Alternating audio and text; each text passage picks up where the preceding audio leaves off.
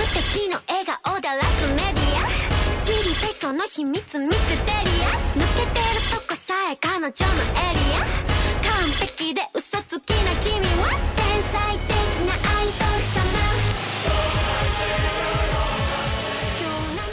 Bem-vindos ao Chá de Trovão. Eu sou o Thunder e vamos começar finalmente o Chá de Oshinoko, primeiros episódios, episódio 1 e 2. E rapaz, tem coisa pra conversar aqui. Tem muita coisa pra falar desse anime. Eu sou o Rafa e tudo que eu penso ao olhar pro protagonista é pensar, tu é muito Ed pra alguém chamar na Comarim. É, aqui é o Maurício e é, porque tem muita coisa, porque não são dois episódios, não são dois episódios, são quase cinco episódios de anime aqui pra gente É. falar. É, porque é um Minha filme e de um anime. E é, faz parte ser Ed Lord, né? Teve construção pra isso, espero. Faz parte de ser cringe, então? É isso? Faz, faz parte. Adolescente cringe. Adolescente Ed Lord cringe, que é coisa mais verossímil que isso? Adolescente de Lorde cringe com a mentalidade de um adulto em teoria. Pois é. Teoria. Pois é. E avisando aqui que, inclusive, os cachorros, obrigado por avisar também, cachorro. ah, vai ter spoiler, obviamente a gente vai falar dos dois episódios, pra quem não está acostumado com o formato, onde a gente chega, conversa do que foi essa, esses dois episódios, ou melhor, um filme e um episódio, né? Porque o primeiro episódio de uma hora e vinte é um filme. E o formato dele é muito interessante por isso, cara, porque ah, a gente já chega em Oshinoko com uma proposta diferente de apresentação nessa, nessa estrutura de filme que eles fizeram. Porque você pega ele, ele tem basicamente três batidas. É a primeira, onde fala do, do doutor e da garota que ainda estão na primeira vida deles. a, a morte deles e a reencarnação como filhos da Ai. E depois você pega né, o desfecho, a reta final ali da, da Ai morrendo, da situação toda que foi gerada.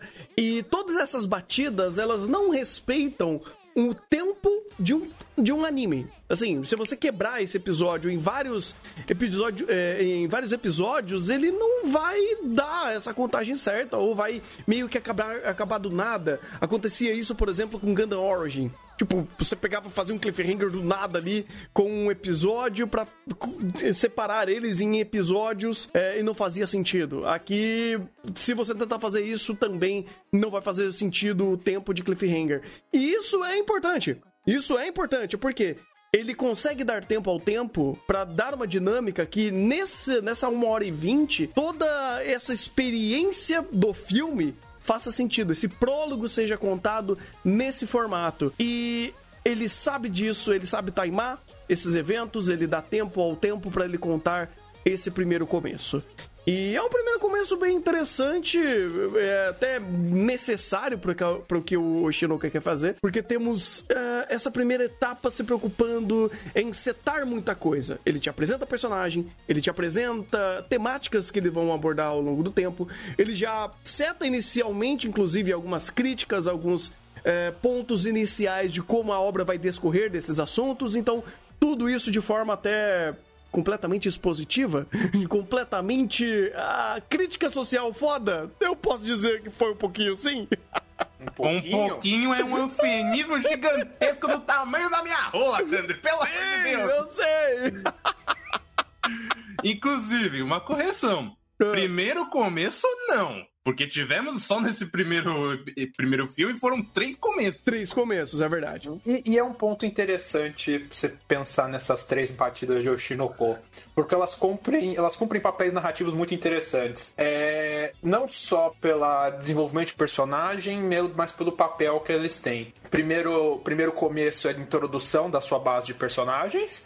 O segundo começo é a criação de carisma e empatia. E o terceiro começo é a justificativa é, do, do status final dos personagens para você comprar eles no final. Porque o terceiro começo, isso é uma coisa pra mim muito sensacional. Todo esse processo que a gente teve de essa 1 hora e 20 de filme não foi pra te introduzir o que é o Shinoko, foi pra te causar engajamento pra você comprar o que é o Shinoko. Porque o ritmo de Oshinoko foi te mostrado no segundo episódio. Uhum. que é uma coisa bastante interessante da forma como isso aqui foi montado. Porque o Shinoko tem um prólogo bastante demorado. E até interessante, né? Eu tava pegando o mangá para entender esse processo de transmídia e tudo mais. A forma como as coisas são estruturadas ali para você comprar a história é, é complicado de você adaptar no episódio, justamente porque o, o Thunder já falou, os times não batem muito bem com os times de um episódio de anime. Pra vocês terem uma ideia, o primeiro episódio adaptou 10 capítulos do mangá. O, prim o primeiro cliffhanger, que são os primeiros 15 minutos de anime, é o primeiro capítulo.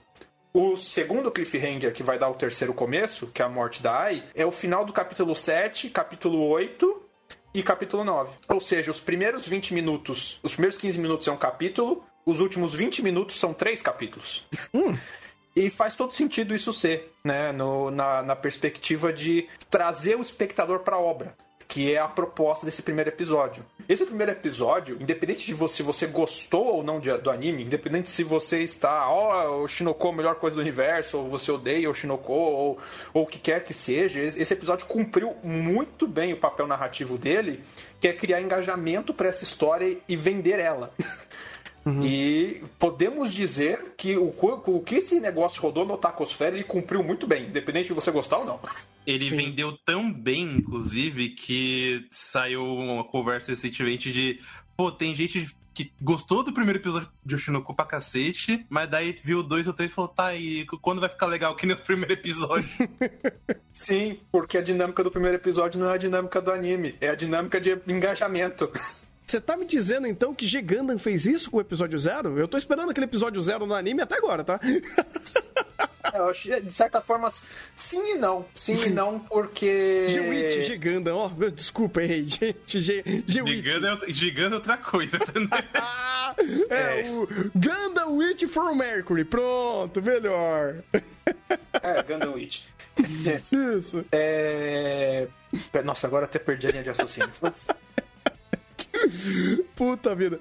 Então, uh, esse, esse tipo de porrada inicial, cara, isso daí vamos ser bem sinceros, é estupidamente normal para qualquer narrativa que quer ser vendida. Narrativa não. Anime. Anime, mangá, filme, livro, toda, toda mídia precisa ter o seu start e, e ele tem a sua própria batida de dar o seu start. Por exemplo, vai, uma, night, uma light novel, por exemplo, vai te, ter que te vender em 5, 10 páginas. Uh, um mangá, talvez no primeiro, na, na primeira página, no primeiro capítulo. Uh, um, um, anime, talvez no primeiro episódio, um filme, talvez nos primeiros 10 minutos. Então, cada mídia ele vai precisar de fato dar esse choque, porque ela precisa vender. Uh, eu acho que no final de tudo, anime, mangá, filme, livro, blá blá blá, é... são produtos. São produtos e quem tá fazendo tá tentando também, além de contar uma história, às vezes, principalmente tá tentando vender. E tem obras que vão, obviamente, tentar conectar melhor essa ideia de vender e de contar uma história. E o Shinoko, de fato, faz isso. Ele apresenta uma série de elementos visuais e narrativos que são de fácil, é, de, de, de fácil aceitação ou de fácil entendimento no nicho otaku. Você tá falando de idols, você tá falando de, de um anime com muitas expressões faciais, hiper expressões muito animísticas, muito colorido. É, com uma garota fofa, né, ou uma garota muito expressiva ali em primeiro plano, que é a Ai, inicialmente. Então você tem esses elementos que vão, de fato, tentar te conectar e te arrastar para a obra, pegando aí alguma questão não muito lógica e não é, é, muito racional do que você gosta. Pô, gosto de uma garota que tem atitude, ó, oh, eu vejo a ali e aquilo te arrasta pro anime. É, então, assim, você tem esses elementos é, que toda obra tem, e Yoshinoko tem em grande, e, em, em, grande quantidade e ótima qualidade. Porque o que esse primeiro filme trouxe pra gente foi uma apresentação muito boa de ritmo e principalmente de produção. A produção de Yoshinoko é maravilhosa. A Doga Kobo tá arrebentando aqui, mostrando um profissionalismo enorme no que eles estão tendo, uh, tanto da Steph quanto do diretor que tá mandando bem pra caramba. É o. Cadê, cadê, cadê? Ah, o Mari me deixa mudou todas as ordens aqui. Daisuke Hiramaki. O Daisuke Hiramaki, ele mesmo. que tá que assim no começo ele mostrou que tava fazendo muito bem o passo a passo da história, trazendo muito bem a transmídia do mangá pro anime e aos poucos ele começa a mostrar criatividade com mais é, transições, com mais viradas na história, com, com intensidade em cena, sabendo utilizar os recursos audiovisuais aqui para tal, é, se comprometendo a fazer as cenas extremamente mais é, envolventes, utilizando o, os aspectos da própria obra que é essas hiperexpressões, utilizar bem esse ambiente de idol, algumas temáticas de falsidade, né, de mentira, é, então tem, de fato, é, um, um, controle muito bom e um entendimento muito bom dele da obra para o anime e entregando isso em sua produção. Então, cara, sim, o Shinoko é uma obra muito fácil de vender porque ela tem muitos aspectos muito bons que entregam na mesa e principalmente para a esfera de otakus. É, eu lembro, por exemplo, quem fez isso muito bem é, há um tempo atrás foi Steins Gate. E eu lembro, inclusive, que existia uma conversa sobre Steins Gate sobre isso, sabe? Uma obra que é fácil para vender para otaku. E parabéns, você faz isso muito bem. Rezero fez isso também. Rezero levantou uma conversa sobre isso.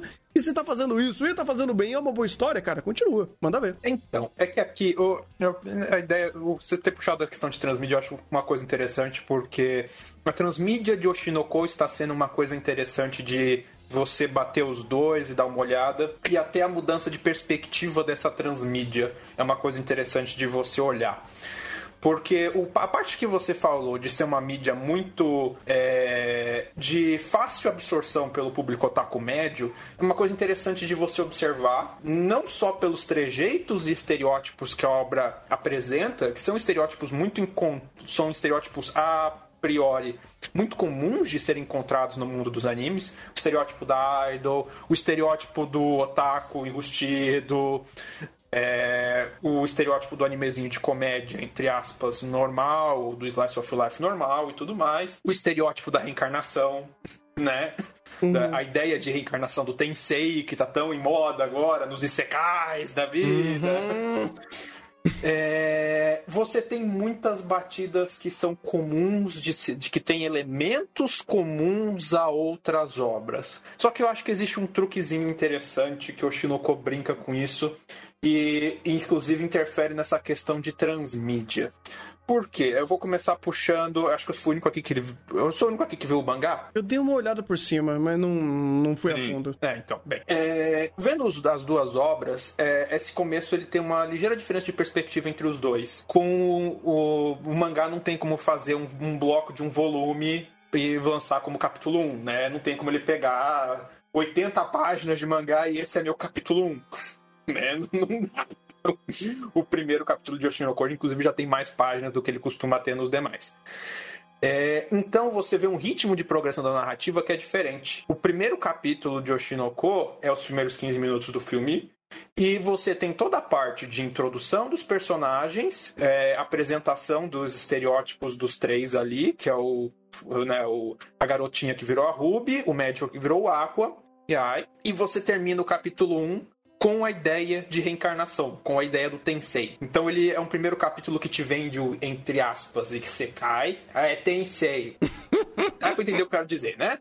Que vende essa ideia da reencarnação e vende a ideia dessa reencarnação de Olha, você, você reencarnou por seus sonhos. Você, querido otaku enrustido, que sofre tanto e trabalha tanto nessa sociedade, veja só, você Veja outra história em que você reencarna e vai parar nos seus sonhos. E dessa vez não é um mundo é, medieval de fantasia. Veja bem, agora você reencarnou como filho da sua idol favorita. E passe os próximos é, seis capítulos. Na verdade, quase, é, quase seis capítulos, né? No finalzinho do sete, com você e a obra, você, é, vamos dizer assim, imaginando como seria a vida de é, você reencarnando como filho da sua idol favorita, com muita coisa otaku ali no meio, né? A piadinha da amamentação, a é. piadinha da idol, né? É, muita coisa, muito otaku ali no meio. Então é interessante como o ritmo da obra ali, ele te pega uma coisa um pouco o exemplo não vai cair muito bem, mas eu acho que o, o, o exemplo que me vem mais claro na cabeça, meio entre aspas, Madoka Mágica. Ele te vende um prólogo que é uma coisa para no episódio 3 te dar um cliffhanger e mudar a temática do anime para outra coisa, né? Uhum. que é esse capítulo, o final do capítulo 7 Yoshinoko, o capítulo 8 propriamente dito, e a conclusão, que é o capítulo é, 9 e 10, que já é o funeral e as consequências. É... Só que você tem um problema nisso quando você vai analisar, a, a, adaptar isso para transmídia de anime, porque os times disso, não, como já foi falado, não batem tão bem pro tempo do episódio, e você tem uma coisa que diferencia muito o Shinoko de Madoka Mágica, que a segunda parte da obra, vamos dizer assim, depois do grande cliffhanger, que é a morte da Ai, que é o grande ponto de virada da obra, ela muda de tom, mas não muda completamente. Ela não vira outra coisa. Você pode ver que muito do ritmo de Oshinoko episódio 2, ele não é, ele é diferente, ele tem premissas diferentes, mas ele não é assim tão diferente da metade do filme. Uhum. Da ideia de você acompanhar a vida desses personagens ali, só que agora com uma motivação diferente, né, com, uma visão diferente dentro da indústria e tudo mais, com menos comédia, mais sobriedade, mas ele não virou 360, ele não virou 180 graus a história, como o tom do final do último episódio colocou, do, do episódio 1 colocou. Né? Ele arrefece o ritmo, ele tem outra ideia. E nessa perspectiva, eu achei muito interessante essa ideia de transmídia, de entender o que, que é essa obra, o que, que você precisa ter nela para você entrar nela, o que, que essa obra te, o que, que essa obra quer contar e o que, que ela te exige. Ela quer ser uma obra vendável para o público otaku mainstream. Ela não quer ser o anime otakult, ela não quer ser o mangá otakult. Ela quer se vender para o público otaku mainstream, ao mesmo tempo que é uma obra que quer fazer a crítica social foda para a indústria que o público otaku mainstream gosta e consome. Uhum. É esse o intuito da obra, esse o diálogo que a obra quer ter, e ela é muito clara disso desde o primeiro episódio. Inclusive, o primeiro episódio chega a ser até panfletário, a ideia da crítica social foda batendo na tua cara a cada cinco minutos. Uhum. É... E nesse ponto, essa ideia de juntar tudo num filme, para mim, vai, opções, escolhas, né? Você podia trabalhar-se com essa ideia de, ai, vou fazer um, entre aspas, Madoka, vou fazer episódios que é uma coisa, fazer a virada e mudar depois, mas eu posso aproveitar. Para eu comprar o, o, o Oshinoko Oshinoko mesmo, que é a, a, a, parte lá do fundo, eu tenho que ter uma suspensão de descrença um pouco alta. Porque, como já foi falado, tem um, tem um personagem aqui que é o nosso L o nosso de Lord Aquamarine, que tá ali na sua busca incansável por vingança, sendo um adulto de 40 anos, né? Uhum. Você tem coisas ali que o Shinoko, ele, ele, ele tem um, um, roteiro muito honesto e muito ultra expositivo nas coisas que ele quer mostrar. Isso uhum. te exige um certo engajamento prévio com a obra, para você comprar essa premissa dela, que é da obra em si, mas depois, e você acompanhar ela até o final. E nisso eu vejo como muito sábio a ideia da produção de compilar isso tudo num começo só. Porque ele perde essa ideia dos cliffhangers semanais que ele podia fazer para dar as três batidas dos três começos, mas entre aspas te junta isso num único ponto, numa única narrativa, uma narrativa única que maximiza a sua afeição emocional pelos personagens, porque num ritmo único, numa paulada só, muito bem dirigida e muito bem delimitada pelo diretor. Você vê todo o processo de prévio, a fantasia e a quebra pro, vamos dizer assim, o desespero mais na frente, que vai ser seu prólogo pro início da obra. Uhum. E tudo isso sem ter que esperar uma semana para episódio outro. Então você já toma as três porradas de uma vez só. Tá tudo fresco na sua mente.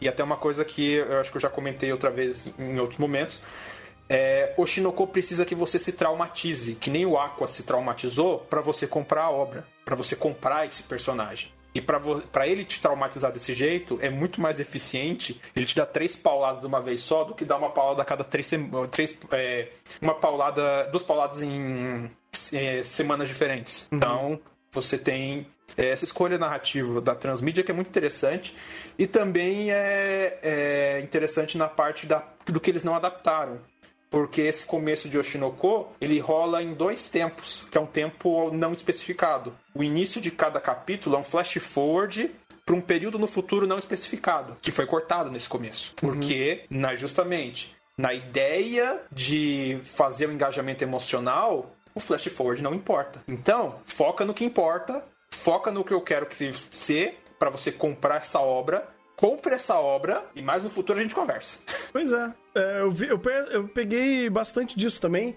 Que o Shinoko, ele força um pouquinho a suspensão de descrença em alguns aspectos. E isso, obviamente, é muito pessoal, sabe? Suspensão de descrença é pessoal no final do dia. Ele, cada obra, no caso, vai ter a sua própria forma de exercitar isso e tentar te comprar. E o Shinoko, ele, ele, ele pede que você faça isso. Ele pede que você faça isso para você comprar o Aqua. Ele pede para você comprar as temáticas de Oshinoko e o formato bem animístico. E sendo um anime, eu acho que esse daí é a primeira barreira mais fácil, né? O resto é, pô, qual é a excentricidade dessa história? Qual que é o formato, a linguagem que ele vai me passar essa história? E aí você tem isso acontecendo.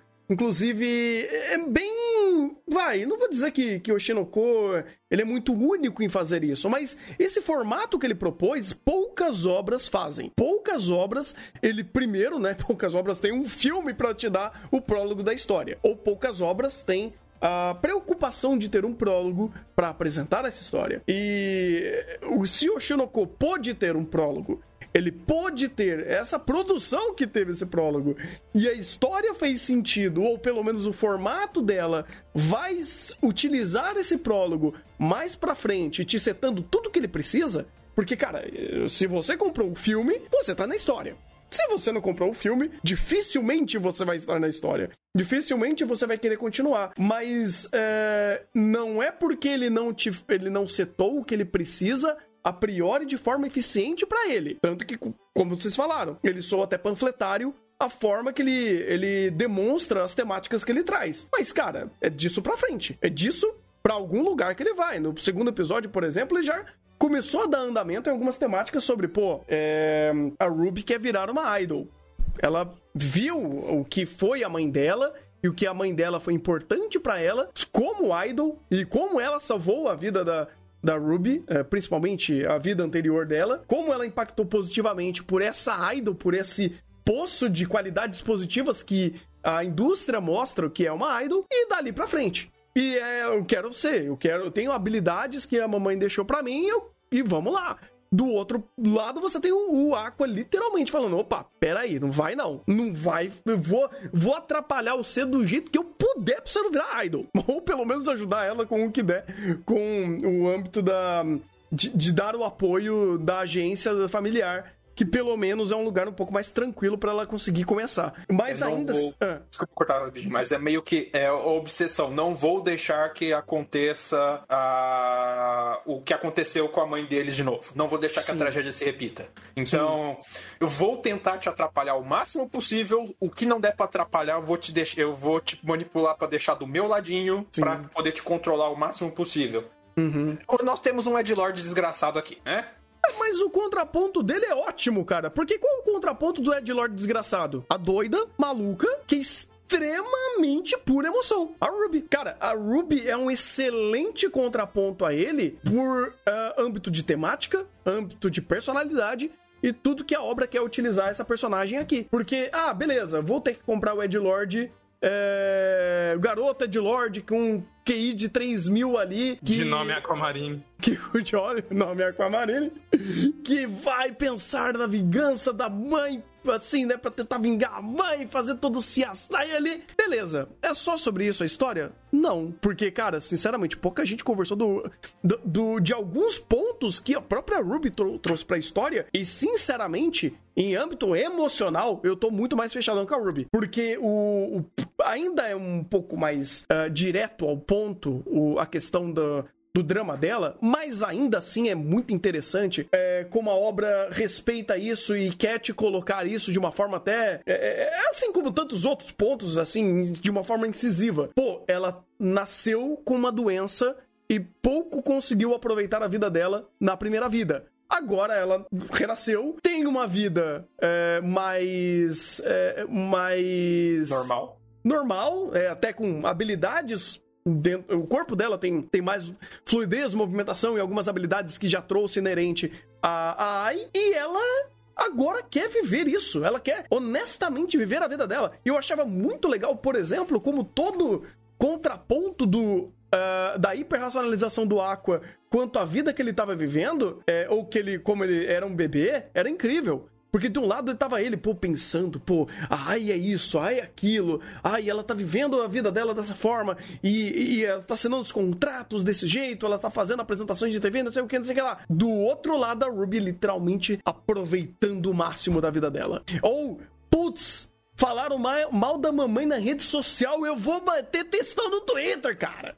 Ou, é, poxa, é, é, é, eu sou uma, uma pessoa, né? Uma adolescente, adulta, ou uma pessoa que não compete a idade de bebê dela, mas ela tá aproveitando completamente o momento da vida dela. Então é, é muito legal que não é literalmente esfregado na tua cara a todo momento de uma forma só unitária. Você tem algumas parcelas e algumas, uh, algumas ramificações dentro dessa narrativa que te jogam a ótica para outro lado. E essa ótica também é importante. A Ruby Uh, talvez muita gente não tenha comentado muito, mas eu fui prestando atenção como essa personagem trouxe um pouco mais de gás, ânimo e respiro para outras vertentes que são até é, é, o, o, a crítica social sendo dita, sabe? Ah, idol é algo. É, é, é, é um, é uma profissão imoral. Sabe? Você vai ter não é imoral, problemas. mas não é imoral, uma profissão tem, tem problemas, tem, tem, seus lados escuros, tem seus.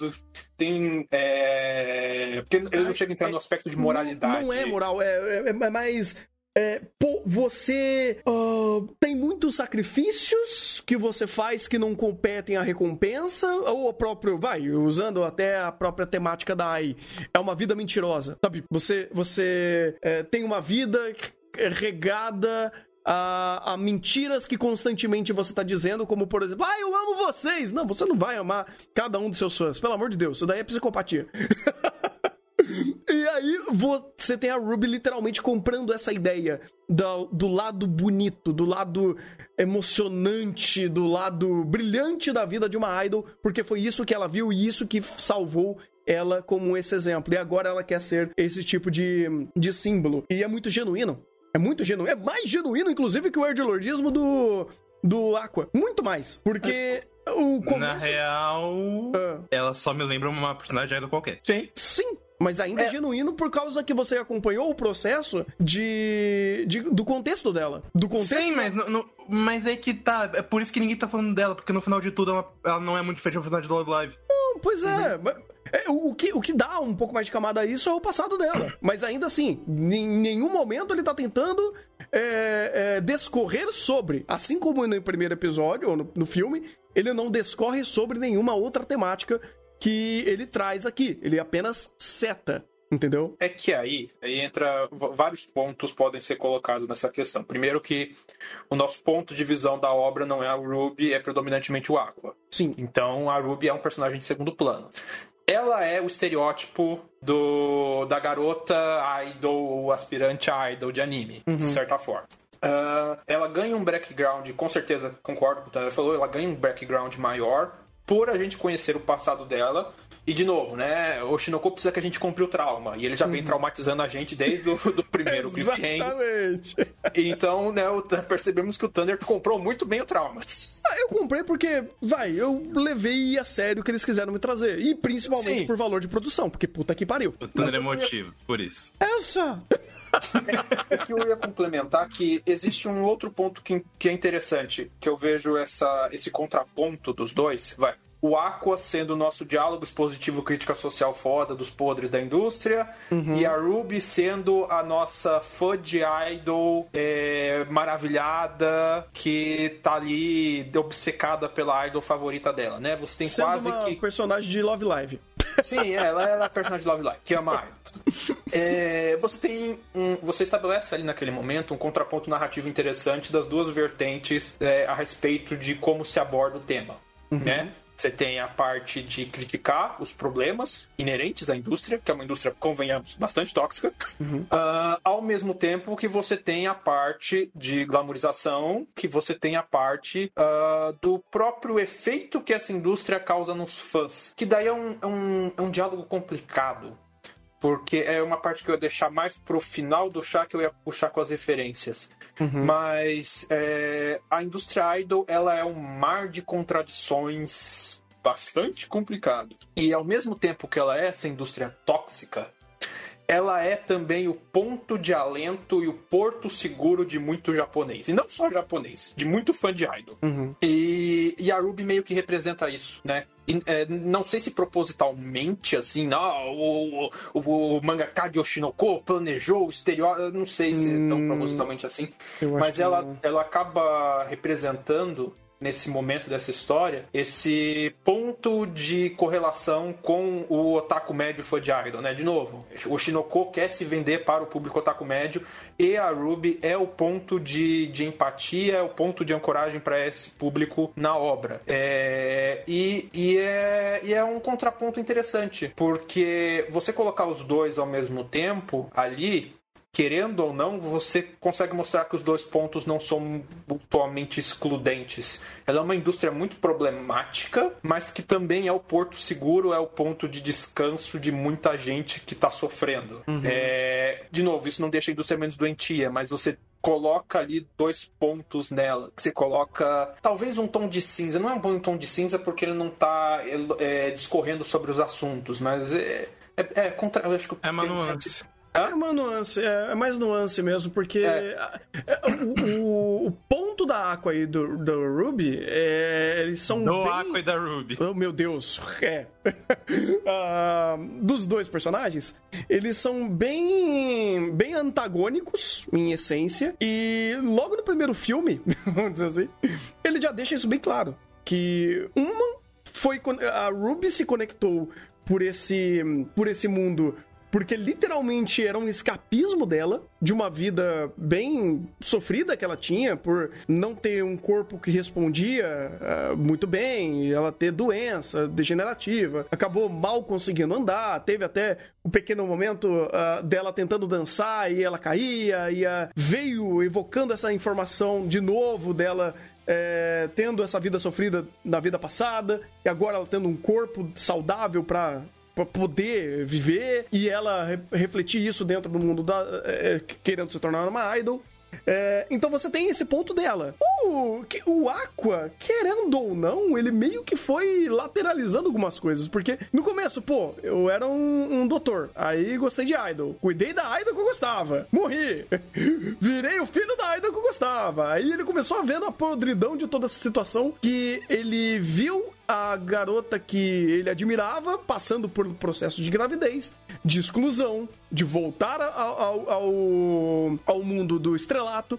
Então ele foi meio que vendo mais isso daí acontecendo e tendo o seu, o seu ponto de vista eh, evoluindo ao, ao- ao longo do, desse andamento desse tempo. Então ele é um personagem que foi, foi utilizado muito mais pra isso.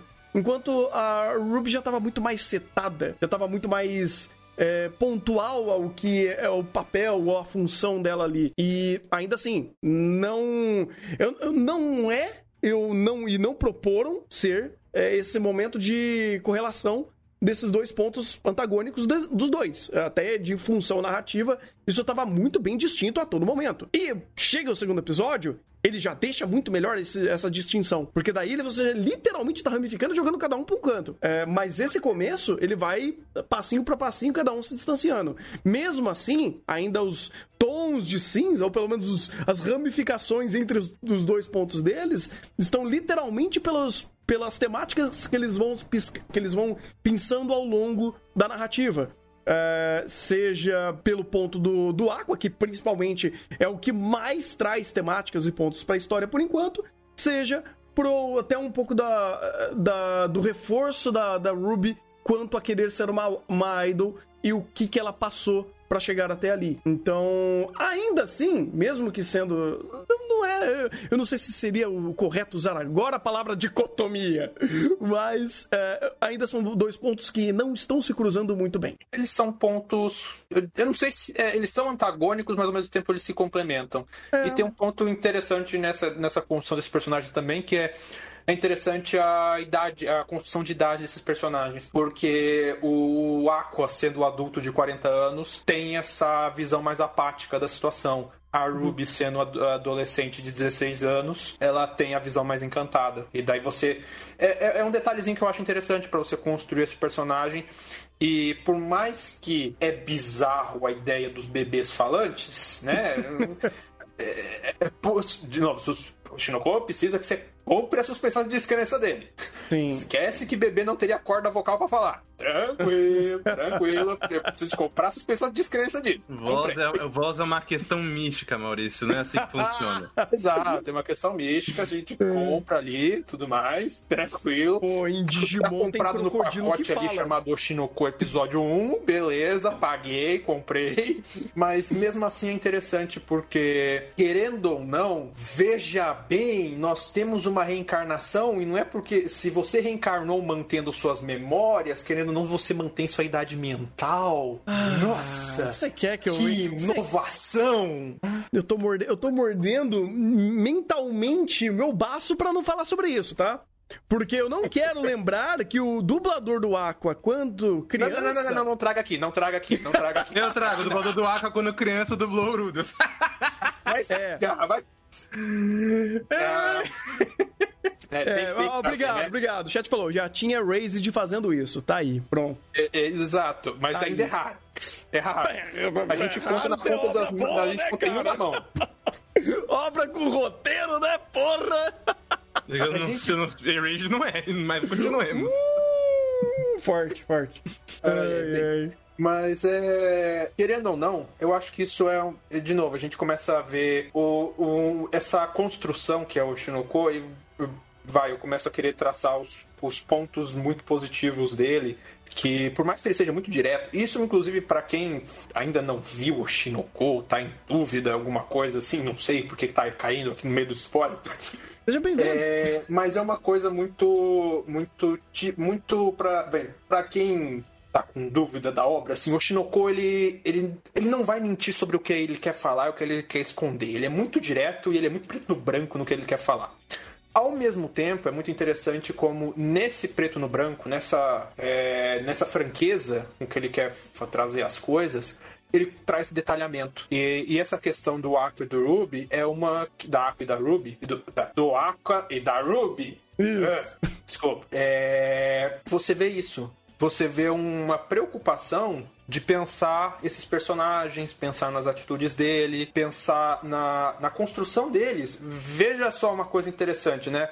A gente, a gente tá focando muito na parte pós-primeira morte, pós-morte, pós-primeiras mortes, né? Segundo começo pra frente. Mas veja só quanta informação prévia a gente já consegue tirar da obra só no primeiro começo, só nos primeiros 15 minutos. A gente tem esse médico, ele é um otaku.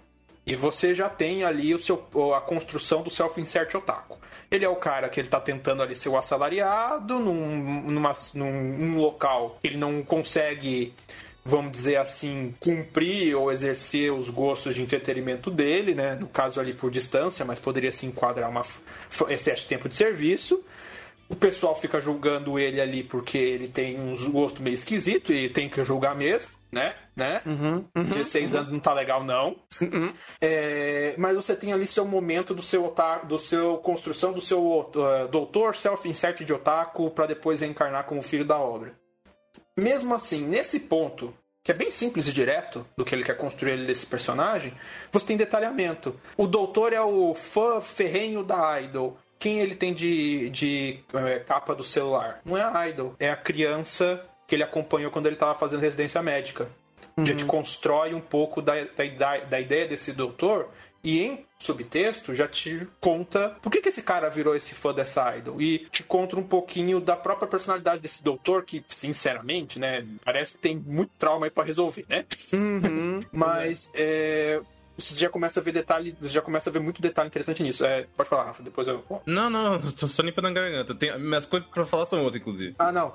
E Ah, daí então eu o. pego esse gancho, eu pego esse gancho, porque Vai. ah, esse gancho é interessante porque a, a gente está, não sei se vocês perceberam, num anime. anime tem animação, tem montagem de cena, tem, tem produção envolvida, ou profissionais que são competentes, ou às vezes não, em fazer esse procedimento da produção, que é criar storyboard, fazer character design, acertar a coloração. quem compete tudo a produção. E Compete, o Shino... Thunder? Co- Hã? Não compete? Não pode tirar uma foto, não pode gravar um vídeo, reduzir a resolução, tacar um filtro e botar umas caras de personagem de anime? Ah, não, porque daí senão você vai começar a fazer uma cópia colagem da- das páginas do mangá. Não é legal. É, eu sei. Mas, cara, quando você tem uma produção que tem um roteiro que já tá bem estipulado, bem, bem delimitado, bem literal no que ele quer fazer, pra onde você amplia o seu campo de visão? Pra onde você amplia o entendimento do, da, sua, da sua narrativa? Pra produção.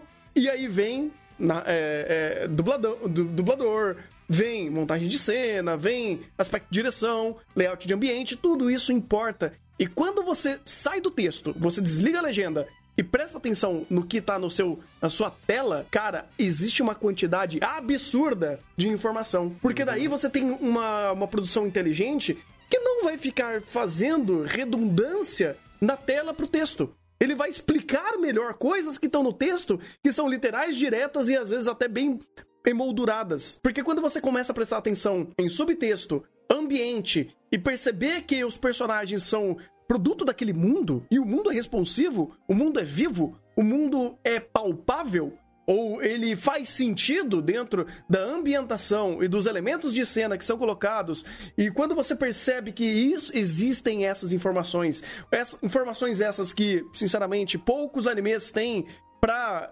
esse recurso, né? poucos animes têm uma produção que consegue trazer esses recursos de tanta força que impacta diretamente no texto contado, na narrativa contada. E Oshinoko tem, tem muito disso, cara. Pô, eu não entendi o que, que aquele texto quis dizer. Olha pra tela, olha a expressão do personagem, olha a reação que ele está tendo perante aquele texto ou apresentando aquele texto. Texto, digo, não texto apenas falado, mas texto como ah, veículo de, de mensagem, veículo de informação. E aqui tem muito. Tipo, você tem um show, uma, um, um- assim, um balde de informações que estão no seu texto visual que complementam e, e- e tornam o, o- o texto escrito muito mais responsivo e muito mais coerente por, por tudo que ele tá apresentando. Uma cena que. Um momento que eu acho maravilhoso é da Ai conversando com o. O, o, o manager dela, né? O scout dela. Cara, aquele momento que ela tá explicando sobre mentira e ele falando, pô, curti você, hein? Por que, que não vai virar uma idol? Vamos, vamos lá. Vira uma idol. Toda essa jogada de apresentação visual do que ele tá falando sobre a temática da mentira, ou apresentando pra ela o que é o, o, o mundo das idols e até a ideia de você pode contar uma mentira aqui, porque você esse é um ambiente que te permite isso, e isso pessoalmente pra você pode se tornar uma realidade, ele meio que calca completamente toda a AI. E é dali pra tudo que você vai trazendo. E outra, não é como Shenoko não tivesse alguns elementos visuais que seja muito fácil e ainda muito bem apresentado e muito bem utilizado o que ele tá utilizando, que ele tem de elementos de cena. Principalmente os olhos. Os olhos do Shinoko são um livro aberto de, de intenções. Porque ele deixa claro, óbvio, tintim por tintim, da forma mais expositiva e literal possível, o que é a percepção e sentimento de personagem através do olho. A estrelinha é um elemento visual que em nenhum momento no texto é citado. Mas visualmente, ele te espreme todo o sentimento e toda a intenção de momento do que o personagem tá sentindo, do que ele tá pensando, do que ele. de como ele tá absorvendo aquele momento, ou por como ele tá se expressando naquela situação. Então, cara, se isso não é importante pra o Shinoko, e que também, obviamente, é importante pra teoricamente todo anime, todo anime deveria ter, é, aqui é um balde, é uma aula, é um, é um, é um pilar, cara. Que é um pilar de Oshinoko, a produção, pra fazer tudo isso, todo esse roteiro cringe fazer sentido. Não tanto- é um pilar. Não é, É. não é uma aula. Principalmente não é uma aula. É uma. É, justa, é justamente, pô, a cena está querendo dizer isso. Vamos corroborar com a porra da cena, pelo amor de Deus. Porque o que, a, o que a gente tem muito, inclusive, em ani- anime de temporada Uhum. é a produção que, tudo bem, tem seus percalços, mas você olha nitidamente, cara, mesmo que a produção tivesse o Dream, o diretor não tem noção do que ele tá fazendo. Sim. E tá brotando um monte de groselha. Sim. Sim. Aqui você percebe que tem, tem cenas que o diretor alinha perfeitamente com o que a construção quer dizer. Então, eu até não diria nem que ele tá acrescentando ou complementando. Ele tá guiando você pra. Ó, é isso! É, É, verdade. é- é essa verdade. perspectiva. Um exemplo pra mim que é claro como dia, e pra mim, eu acho que, tirando a cena da morte da a minha, a minha cena favorita de Oshinoko, foi na- ah, Lá no primeiro começo, quando o médico tá falando com a Ai e a conversa vai é, andando naturalmente como se fosse um slice of life, aí vem. o- ela começa a dar um, um papo. é, um papo mais é, sobre o que é ser uma idol pra ela. E aí a música começa a mudar, ela começa a ficar mais mística. Os enquadramentos ficam diferentes pra demonstrar que a Ai não é, é normal. Ela é quase uma força da natureza naquele momento. Uhum. E meio que ali você já compra como essa personagem é, é algo além do que a gente tá esperando. Então, tipo, isso pra mim é, não é que ele tá complementando ou que ele tá criando uma construção de múltiplas camadas. Não, ele só tá te guiando. O texto está querendo dizer isso aqui. É Ah, isso sim. que é essa personagem. E, pô, isso aí é, deveria pra mim ser o padrão, sabe? No mínimo acerta o que a porra da série tá querendo dizer, caceta. É que a gente tá num nível tão baixo. Sim, É, é, ele tá no mas- nível baixo que eu tô emocionado. Eu tô falando, caralho, mano, tem Essa, essa temporada, inclusive, eu tô, eu, tô, eu tô me sofrendo com Dead Moon e Death Flake, que a porra do Manabono não consegue nem olhar e falar, caralho, é isso que o protagonista quer dizer. Se bem que foda-se, vamos fazer ouvir estourado e ser idiota. Uhum. E aí, aí aqui em Yoshinoko tem todo esse cuidado, tem principalmente é, esse, de- esse, essa, esse carinho em dar esses detalhes de, pô, se a é uma força da natureza, vamos fazer o quê? Vamos fazer uma trilha sonora que corrobora com isso. Vamos dar um enquadramento que denote essas. é, é, não apenas superioridade, mas é, como se ela estivesse em um outro plano, porque ela vê coisas que a gente não enxerga. O que é Elevação. realmente ser uma idol. Isso Essa elevação desse essa elevação personagem. desse personagem. Tipo, isso é interessante, isso é, é corroborativo e agrega muito na experiência. Agora, quando a gente chega numa, numa temporada que tem 43 animes e pelo menos uns, uns 20 tem esse diretor merda que só tá copiando e colando, aí é foda, parceiro. É que vocês tocaram em dois pontos muito interessantes que eu queria muito comentar. Ah, é, de fato, a direção em Yoshinoko trabalha muito mais para maximizar o roteiro do que para fazer subtrama. Isso é fato. De novo, o Yoshinoko é muito direto e reto no que ele quer fazer. Bom, é, esse anime, quer dizer, tem poucos animes que são tão. Não, tem muito anime muito honesto, mas, mas o Yoshinoko é muito honesto. É. Honesto pro lado bom, né? Tem anime que é muito honesto pro lado ruim. Ah, mas é, eu ainda assim parabenizo muito a direção de Oshinoko, não só pela sua qualidade técnica, de estar conseguindo tancar e fazer essa maximização desse roteiro, mas também por saber modular melhor o nível do roteiro em relação ao mangá. E aí não é uma crítica ao mangá de Oshinoko que tá errado, não.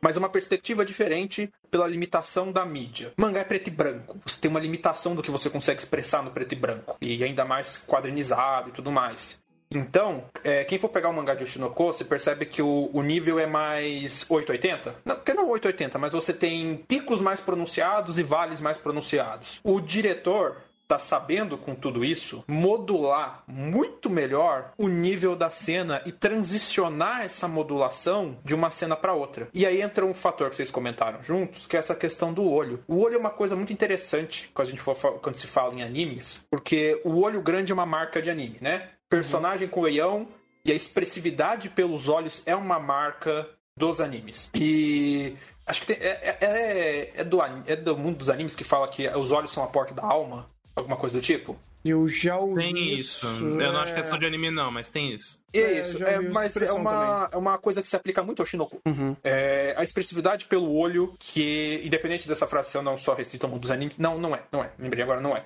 Mas ela é muito aplicada a ele, e o Shinoko leva isso a sério.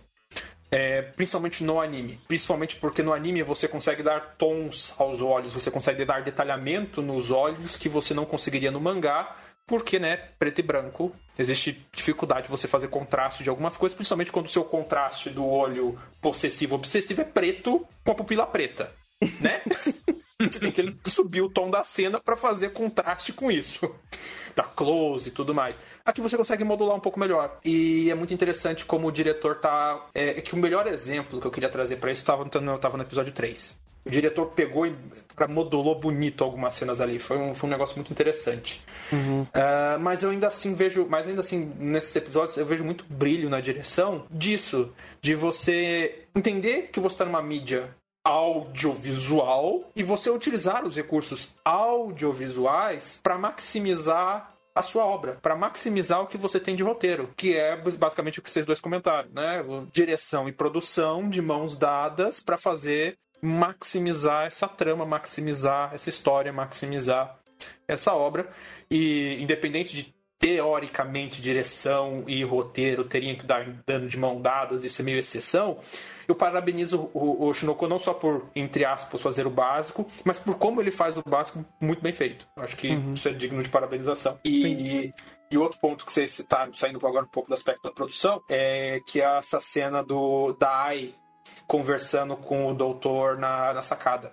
Essa cena eu acho que é muito interessante para a perspectiva de Oshinoko, porque ela é uma cena que ela ao mesmo tempo é uma conversa, ao mesmo tempo que é uma conversa, é uma conversa entre personagens, ao mesmo tempo que é uma conversa com o telespectador, quase como uma metalinguagem do próprio anime. É quase uhum. como um anime falando dele mesmo. É... E é interessante nisso, né? Porque você caracteriza essa personagem como essa, essa força elevada, né? Essa estrela que tá aí. Inclusive, eu achei um vídeo interessante de um cara que manjava de kanji, foi destrinchar kanjis e japonesices, coisas de japonês e kanji em Yoshinoko e o Aka tá brincando, né? Aquele momento que o autor japonês brinca com kanji à vontade para fazer mil e um significados de cena e, e o Aka tá voando ali. Pena que a gente não entende japonês. Uhum. É...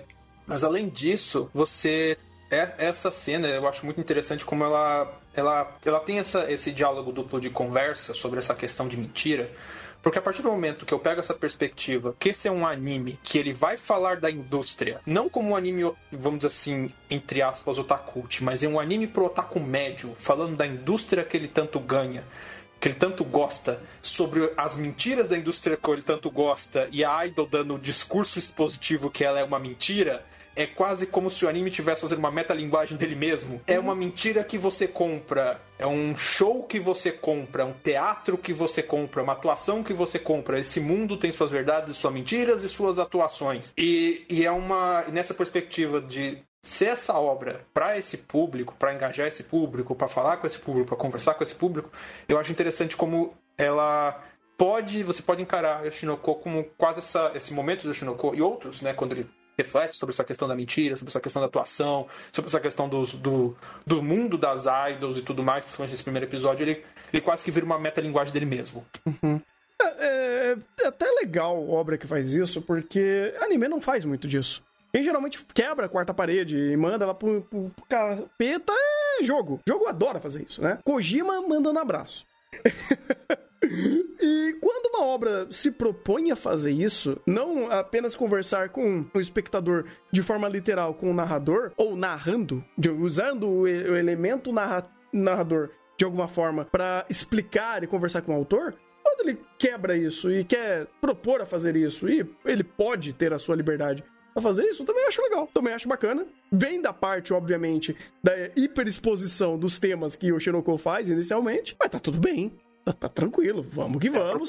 Exatamente, pega, vamos pegar na mãozinha e ir pra onde quer. Vamos ver o que ele vai fazer com isso daí, cara. Se ele for fazer uma coisa muito legal mais pra frente e utilizou esse subterfúgio pra iniciar a conversa, tranquilo, se ele quisesse ser mais contemplativo, mais mirabolante, também podia. É, é, o uso da linguagem que ele tá fazendo, a apresentação da abordagem dos temas que ele quer trazer e tá tudo bem. É que eu acho interessante como nesse primeiro episódio, ele basicamente quebra a quarta parede para falar pro telespectador o que vai o, o que é o Shinoko ao mesmo tempo que ele não fala, uhum. que é esse processo do anime falando da indústria ao mesmo tempo que ele retrata a indústria, ele faz parte da indústria. Uhum. E, é, e é interessante, eu acho, pelo menos a priori, né? O momento como ele joga na tua cara, ele, entre aspas, quebra a quarta parede para falar a própria premissa de uma forma. Vai. É, que ele tenta encaixar isso num diálogo, ao mesmo tempo que esse diálogo ele evoca o sobrenatural, ele evoca a, o, o, transcendental da obra é, sei lá, eu, eu gostei muito. É uma construção que eu acho muito interessante para a proposta do que é o Shinoko, que é esse anime de crítica do mundo da indústria, não pro, pro otaku médio. É um, é um anime, de, é um anime de crítica pro otaku médio. Ele quer falar com o otaku médio fã de Ayrton. Então, é, eu acho muito interessante como ele vai engajando essa, essa premissa in- inicial e vai colocando esse esses, esses pontos iniciais de reflexão que, é, para mim, agrega bastante o roteiro. Cara, eu tô tão surpreso ver o Maurício falando tanto nesse chá. Ele tá com muita ênfase com, com o Oshinoko. Ele- Você deve amar esse, esse mangá, né, Maurício? Hã? Você deve amar esse mangá, né, Maurício? Olha, vocês só vão ver eu falando mais quando, quando um dia tiver um chá de Bookworm. Porque aí vocês vão ver. Aí o Thunder vai ter que almoçar no meio do chá. E o Thunder tá fudido. Porque. A gente faz o seguinte, então, Maurício. Um, um chá da Light Novel de Bookworm, um, um chá da- do mangá de Omineco. Pronto, o Thunder vai... Tem um final de semana inteiro só com isso. Nossa, Se, não, se eu- abrir ainda o chá de guia de fate com o Igor, pronto, GG. Inclusive, aí- nunca quebrem a barreira de chá de light novel, porque o Thunder tá fudido. A partir do Ah, momento que é. quebrar Não, essa não. barreira, o Thunder tá fudido. Aqui o gente não faz isso, não. O, o chat já fudeu ele com, ah, vamos, agora você vai ler mangá em cal, eu pelo Pix. Então, bom, bom saber, Thunder. Você tá... Me aguarde, me aguarde. É, Ah, me aguarde eu vou- também. Eu vou chamar a Arai-chan, ela vai ficar aqui com vocês e eu vou dormir. Não tem problema não, não tem problema não. Mas eu acho interessante, sem sacanagem, eu, é, essa, a representação que o Maurício está trazendo aqui para o Shinoko, porque ah, existe pra mim um, um terceiro caso, Thunder, além daquele que você comentou quando a gente falou do primeiro episódio, de se você ver esse primeiro episódio e gostar, você tá embarcado na série. Se você não gostar, você se afasta. Uhum. Existe te- eh, também um terceiro caso que eu acho que é mais o meu de. É o caso de que eu adorei o primeiro episódio, aí eu fui pro segundo e. E no Ah, caso, é, né, nessa época, que- ah, na- enquanto estamos gravando, já saiu o terceiro e eu também. Tem isso. Porque, vamos lá, o Shinoko, como o Maurício bem falou, ele é um, uma história. Não vou nem dizer só. É, exa- exatamente panfletário, mas ele é muito idealista. Ele tem a ideia clara e concisa de do que ele quer falar e do como ele quer falar. E é- ele deixa isso bem claro. Se você não gostou, vá em paz, porque não vai, não vai ser aqui que isso vai, vai ser alterado. Uhum.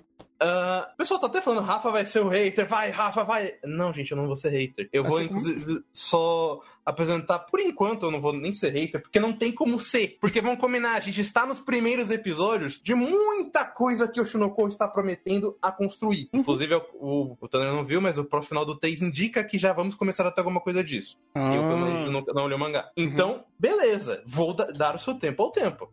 Sim. A questão é que ainda assim existem coisas que as cenas per se vai precisar de uma questão de empatia ou de um esforço seu para gostar. Sim. Porque tem, por exemplo, eu acho que a cena que mais eu ouvi reclamarem foi a cena da. No, no primeiro episódio, no caso, foi a cena da, da mãe adotiva deles é, indo lá espalhar que tem, tem filhos secretamente, e aí eles começam a agir com, uma- com, com dois deuses. Com dois representantes de deuses. Uhum. Que é uma cena que é, é bem estúpida. É uma É. cena que exige muito da suspensão de descrença, mas, como a gente já bem falou, ela tem algum sentido. Ela se aproveita, por exemplo, do estado da personagem, do como ela tá muito cansada mentalmente, então a gente é, consegue comprar que, primeiro, ela vai agir de uma maneira mais exacerbada por qualquer coisa. E dois, que ela vai acabar acreditando numa coisa dessa porque ela precisa de um pilar. Ela precisa de alguma coisa pra se apoiar. É uma cena que me agrada? Não muito. Eu não gosto da ideia do. do. do Aqua e da. e da Ruby virarem um grande deus meio com estilo de piada, porque a cena é meio que da perspectiva deles, mas muitas vezes volta pra ela e ao mesmo tempo, mesmo quando eles falam num tom muito sério, ainda tem uma, um elemento meio cômico. Eu não gosto, inclusive, da comédia de Yoshinoku, já adianto aqui. Uhum. É, Então, ma- mas aí é que tá. A cena como comédia funciona, olha, é meu subjetivo, gosto de comédia é meu subjetivo. Se, você, se eu realmente for um grande crítico de comédia e começar a olhar os passo a passo, eu diria que funciona. Mas não, não, não necessariamente isso vai pegar muito público. Até porque ele só usa isso mais como uma ferramenta de roteiro. Uhum. É... Sim. Inclusive, eu- entre o ponto que eu falei, né? se você baixar a suspensão de descrença dos bebês falantes aí, principalmente no momento de atuação e encarnação de Amaterasu, né? Então. Uhum. Ó, tanto É. que aqui ó, já tem gente falando, ah, eu achei divertida, eu também não gostei, tipo, justamente porque comédia é algo muito subjetivo e querendo ou não, como o Shinoko, ele, a- nesse momento, ele se esforça muito em questão de descrença, ele vai acabar afastando algumas pessoas, seja por Uhum. execução ou por esses, esses Uhum. detalhes. É que aí existe um segundo ponto que não entra tão bem como vai, mas no Japão seria diferente, mas é uma questão de limitação cultural que a gente tem para interpretar essa obra. Querendo ou não, o Shinoko tem muita referência shintoísta, né? Essa parte de reencarnação, a parte, a fala deles é explícita a isso, né? Referência à questão shintoísta. Do Uhum. Japão, e shintoísmo e budismo acho que são. Shintoísmo pega muita coisa do budismo e cara, são as duas vertentes, as duas religiões mais comuns dentro do Japão. E, e é uma coisa culturalmente muito diferente da perspectiva cultural religiosa deles para nossa, né? Isso É outra coisa. Então, é, eu não sei como isso poderia alterar a visão deles lá desse tipo de perspectiva e tudo mais, porque tem essa questão cultural religiosa faz parte inerente dessa cena. É, Dito isso, ainda são é a piada esquisita dos dois bebês encarnando a materaço, né? É, ok. bizarro. É, é, é é bizarro, é bizarro. É, ele, ele pega também o gancho do âmbito de destino e coisa do tipo. Ele, ele até se preocupa bastante em fazer toda a cena ser de fato é, meio, meio esquisita e, e bizarra e, e estranha por pelos bebês estão fazendo isso, mas ainda com um viés cômico sempre ali. O fato da iluminação, por exemplo, sendo feito por um bastão de, de idol, né? Um bastão de, de show. É, denota isso. Você fala, caralho, você pega toda a apresentação visual, literalmente isso. Não, o vermelho ali, e sempre uma luz forte vindo deles, que até o diretor enquadra muito bem para de fato fazer esse impacto. Ele abre o plano, você vê o bastão de idol ali. Então ele, ele em nenhum momento quer se comprometer a, um- a uma situação muito mais complexa mas ainda assim, ele traz isso daí como uma resolução de um problema que ele trouxe. Porque é, o problema é a, a mulher, a, eu esqueci o nome dela, eu pegar o nome dela aqui, a Quem se Miyako. A Miyako, ela tá, assim, saco cheio da situação.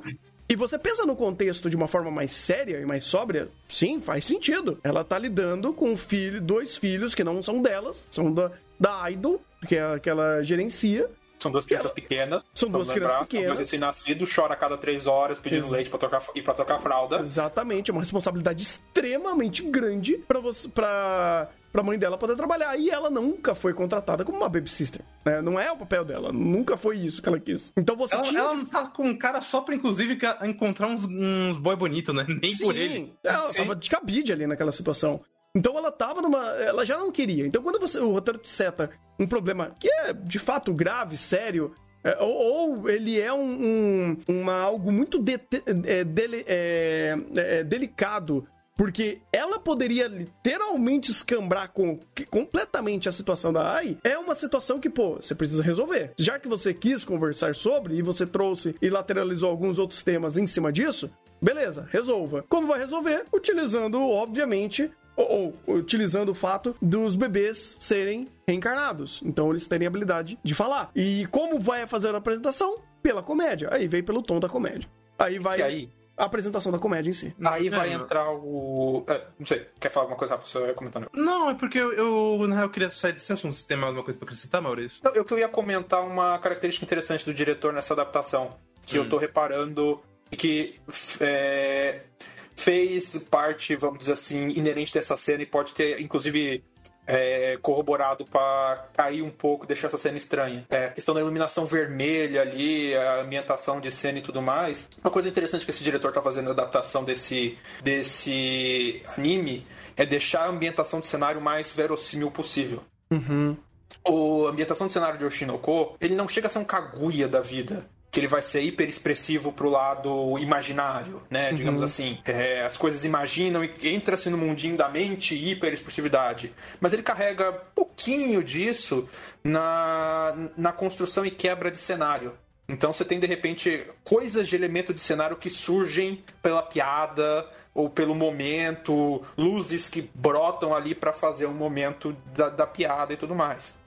É, a inclinação de iluminação dessa cena seria uma dessas. A luz divina batendo nos personagens, um focão na cara da Ruby enquanto ela fala que ela foi a encarnação de Amaterasu. Nessa perspectiva, é, essa adaptação de Oshinoko, de novo, quando eu falei que o diretor está tentando modular o clima das cenas, entra também nessa questão de trazer, tentar trazer verossimilhança ambiental. Então, em vez de puxar para o abstrato, ele puxou para os elementos de cenário pré-existentes ou possivelmente pré-existentes para construir a cena. Isso é uma coisa que ele fez bastante nesse episódio, ele fez nesse episódio 1, ele fez no episódio 2 durante a cena que, a, que, o, que eles falam que vão contratar a Ruby como da própria agência deles, que eles estão é, tomando café da manhã ali. Essa cena no mangá ocorre em outra, em outra posição, em outra dinâmica, mais ou menos.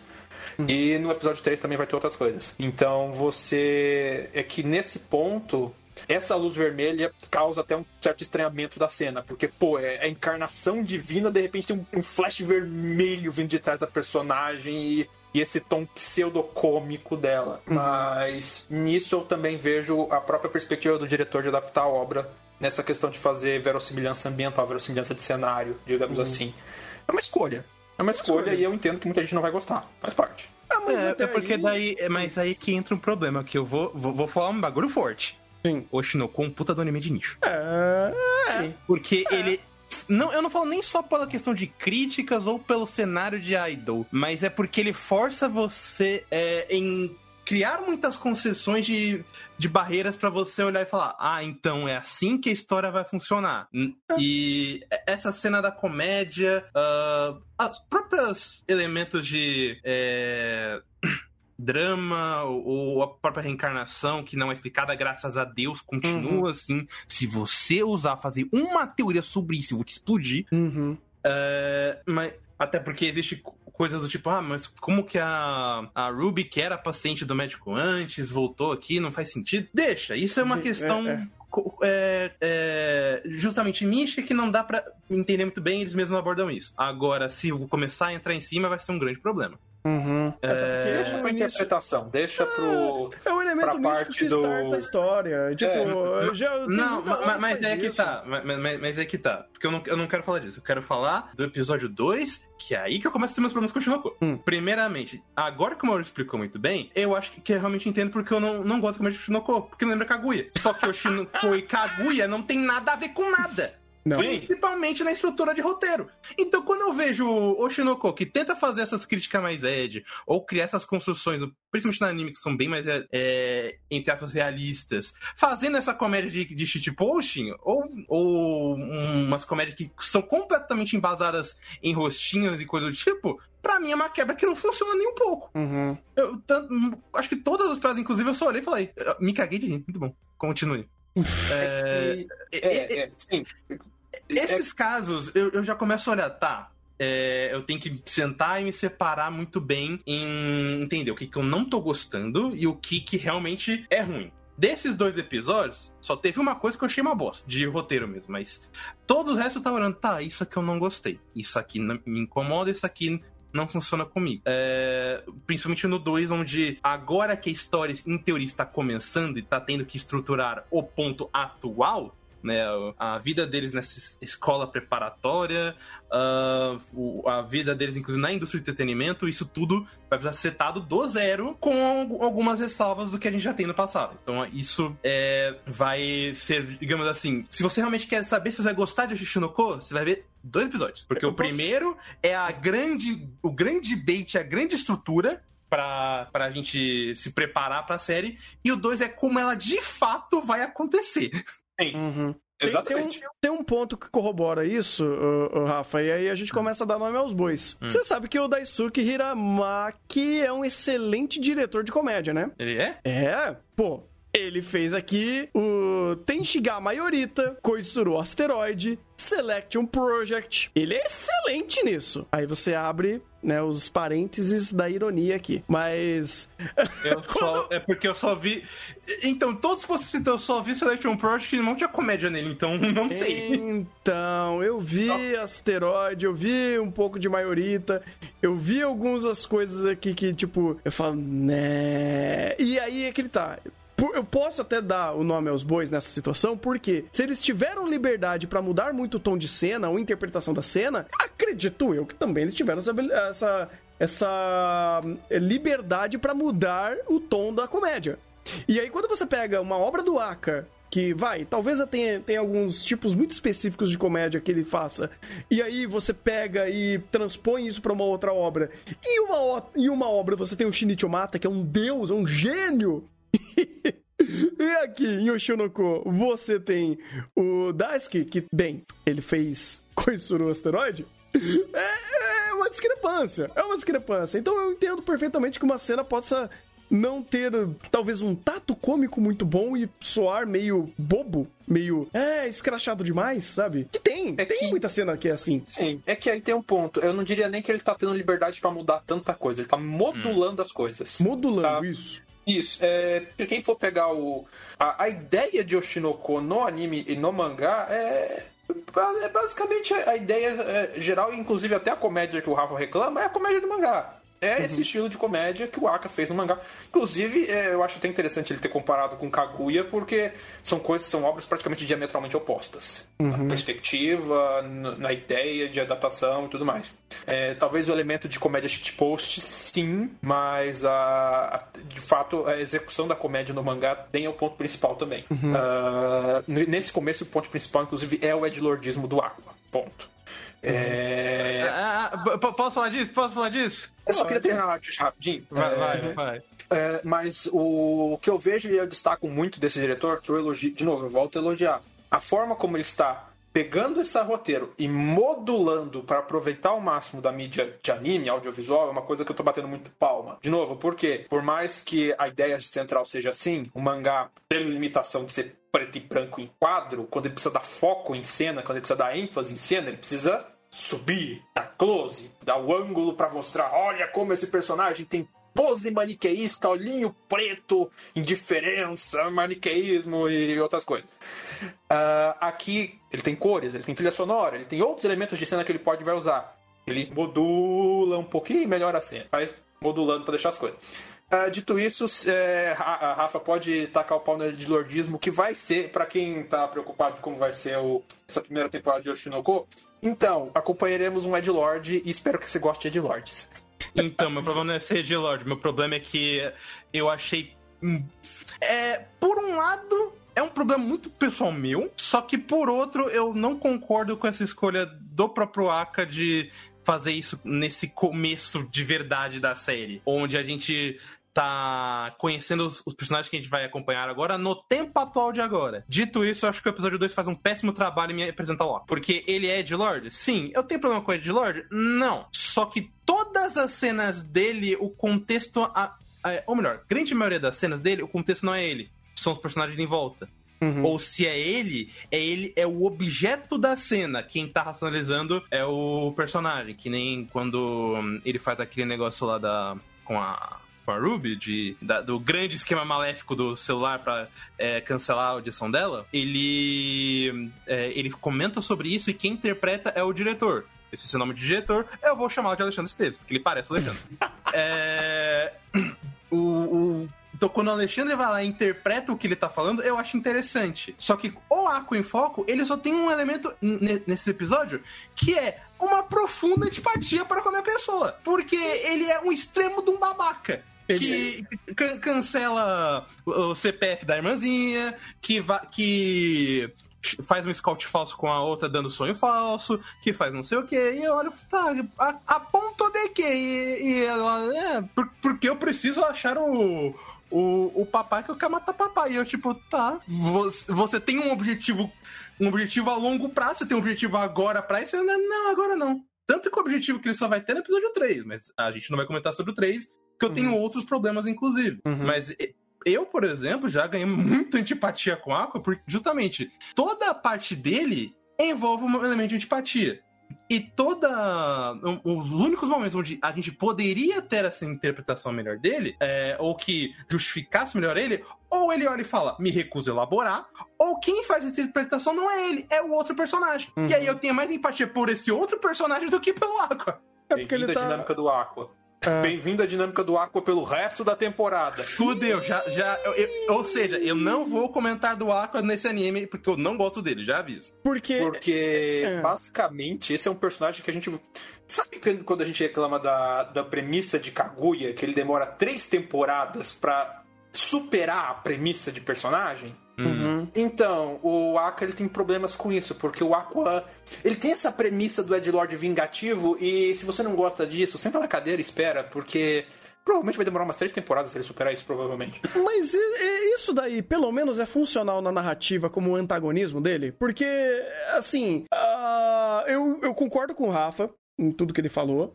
Só que eu ainda via que, pelo menos, a narrativa tá querendo levar isso pra algum lugar. Teve conversas sobre o antagonismo que ele trouxe, que colocaram pontos na mesa que eu achava muito mais interessante a conversa, ou o que foi estabelecido, do que o Aqua sendo o Ed Lord pau no cu. Porque pra mim, pouco importava é, e pouco importou ah, essa dinâmica pra mim no, no segundo episódio. Porque era muito mais interessante ver o que estava sendo estabelecido, das conversas que ele estava trazendo, remetendo já ao ponto de apresentação infinitas das temáticas que o Shinoko faz. Então, quando ele estava trazendo ali um contraponto, era muito mais interessante ver como a mãe adotiva dele estava lidando com isso, ou como a, a Ruby ainda estava tentando se tornar uma idol, o, como estava sendo estabelecendo o scout de idol naquele momento, ou o, ponto do diretor, eh, do A- A- Alexandre diretor. o Daishi, ah, a, a vida que ele estava tomando, como que ele chegou a, a um ponto de quase inércia ali, a um- e ele não tem uma vida glamurosa como tantos outros, ou até diretores, ou pessoas que trabalham com ele, e ele literalmente mora com a mãe, tendo 40 e poucos anos.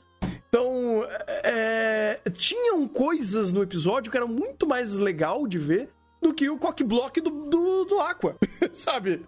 Eu falei, beleza, você não tá sendo. Você tá sendo meio antiquado, mas pelo menos tá tendo função aqui na narrativa. É, que É daí, que eu vou- aí, de novo, amarra com essa questão da, da crítica social foda e também amarra com essa questão de que o Shinoko é muito expositivo nesse sentido. Sim. Então você já tem é, o jeito dele mais é de fechar de, de agir. Gosto porque representa justamente o fechamento dele do episódio passado. Uhum. É, gosto também do elemento Ed dele. O que eu não gosto é que, apesar de ele ter um ou outro nuance aqui, a grande maior parte disso é feita por, por personagens em volta dele. Tanto que eu, por exemplo, gostei muito mais da abordagem com o Taishi, do- com o Alexandre Esteves, do que com o Aqua de fato. Sim. Então, é que daí entra o ponto do que vai do que é a construção desse personagem.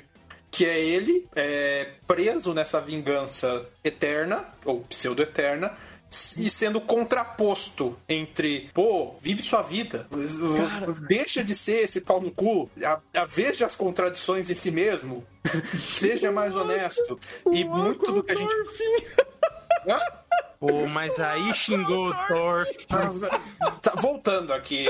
É, o ponto do desenvolvimento do Aqua, que eu digo que ah, ele vai ser esse Ed Lord pau no cu por muito tempo, é que a principal dinâmica desse personagem tem a ver com isso mesmo.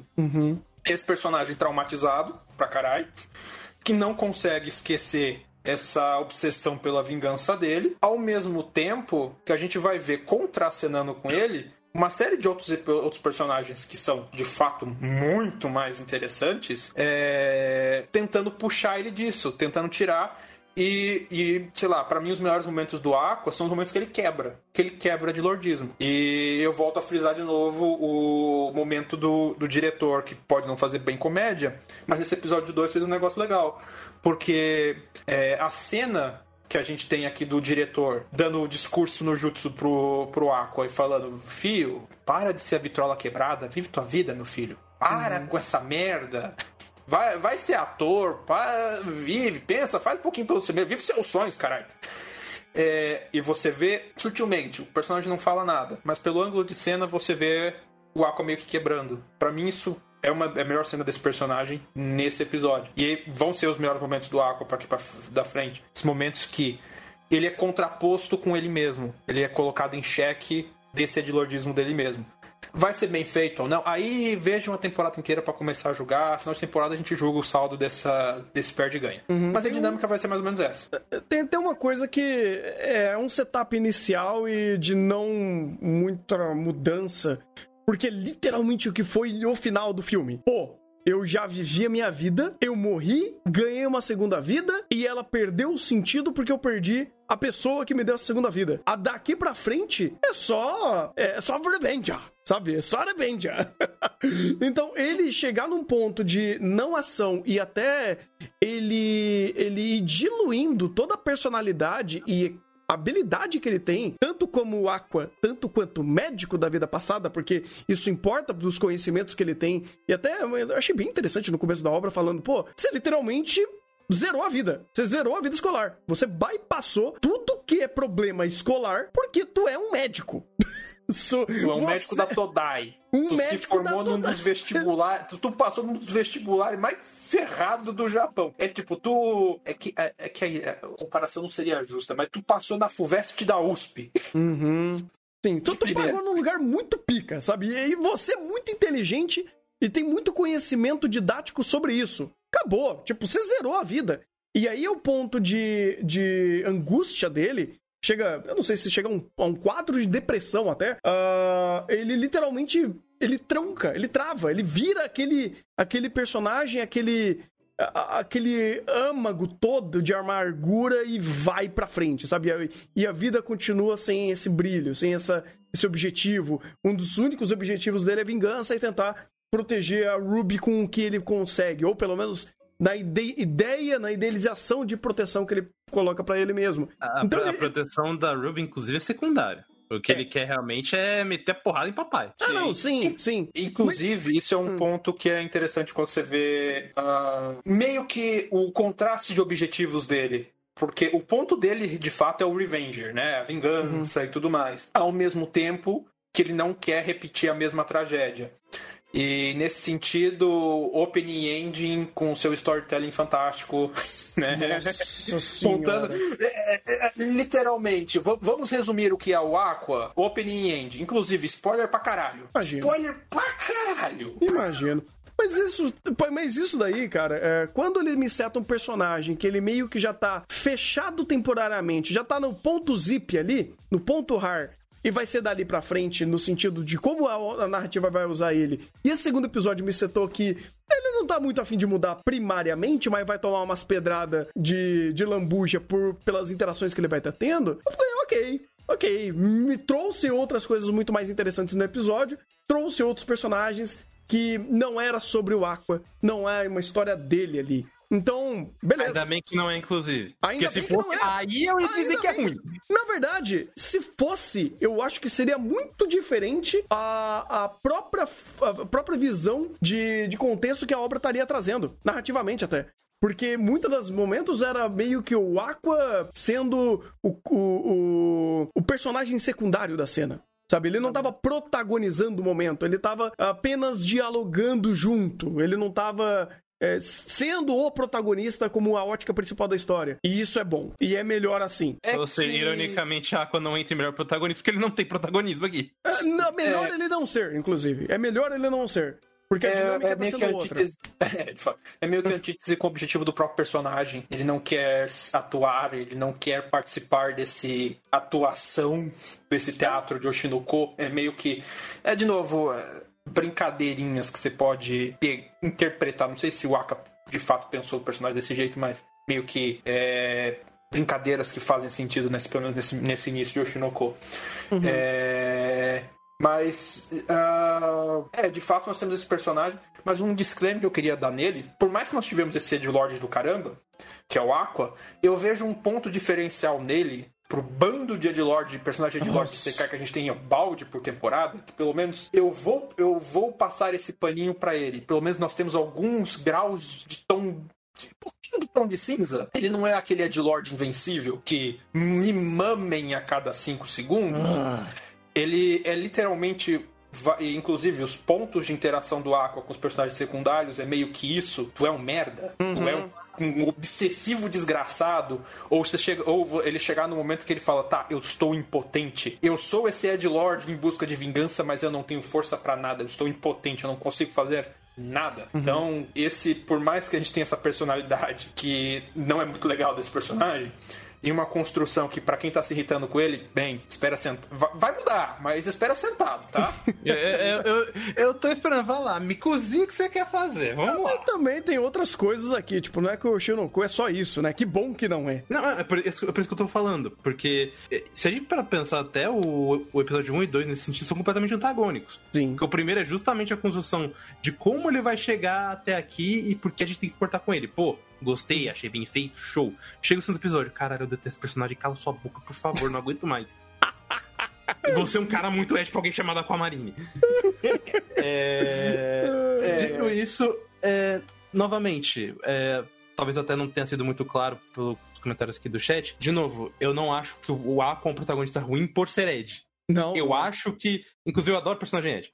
Mas eu acho que a forma como estão usando ele, ainda mais nesse segundo episódio de reintroduzi-lo, eu achei uma jogada bem arriscada, uma, até que eu não aprovo muito, justamente porque a maioria dos pontos dele são antipatia. E os que não são antipatia tendem a ser é, construídos em cima do ponto de vista de outras pessoas. Uhum. Então me, me rola um, um, grande problema no longo prazo se o Aqua não tiver um, um retorno em relação a isso, ou pelo menos um aprofundamento melhor. É, espera sentada, mas teremos, tá? Mas espera Ok, fico feliz. Inicialmente, ou pelo menos nesse segundo início dele, ele é um cockblock. Porque. É, é o Ayano Code do mundo das Aida, a gente sabe. Ah, não, não, não. Aqui, não, aqui ninguém tá chupando ele. Aqui ninguém tá chupando ele. Não, calma, calma. calma. Vai.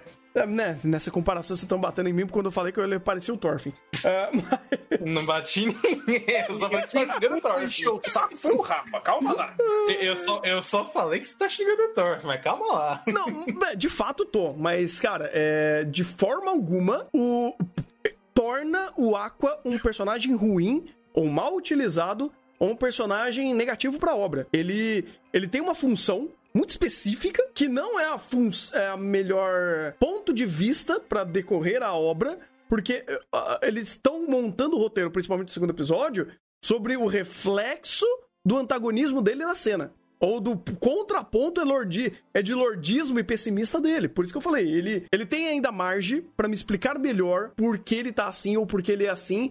E ele tem o trabalho de não fuder a história por isso, sabe? Porque se ele colocar muito antagonismo a, a, e truncar demais a narrativa, isso vai ser um problema. Mas ao ponto de apenas não protagonizá-la e, e deixar a história muito rodando com ele fazendo, sei lá, umas cutucadas uns comentários mais pejorativos ou até mesmo atrapalhar principalmente a Ruby no, no âmbito de, do que ela quer trazer, e ainda tomar a cadeirada do, do diretor no final por conta disso, é, eu falo, pô, não é um roteiro ruim. Não é uma história que, que tá se sabotando. Ela só escolheu um papel pro, pro, pro, pro Aqua que é um papel limitado. É um papel limitado. É um, é um, é, Hum. Não, ele, ele é antagônico, mas ele tá limitando ele a um, a um estereótipo, a, a apenas esse Lady Lord. E a Sim. gente sabe que não é. A gente sabe que tem mais por conta disso. Tem mais processos, inclusive, que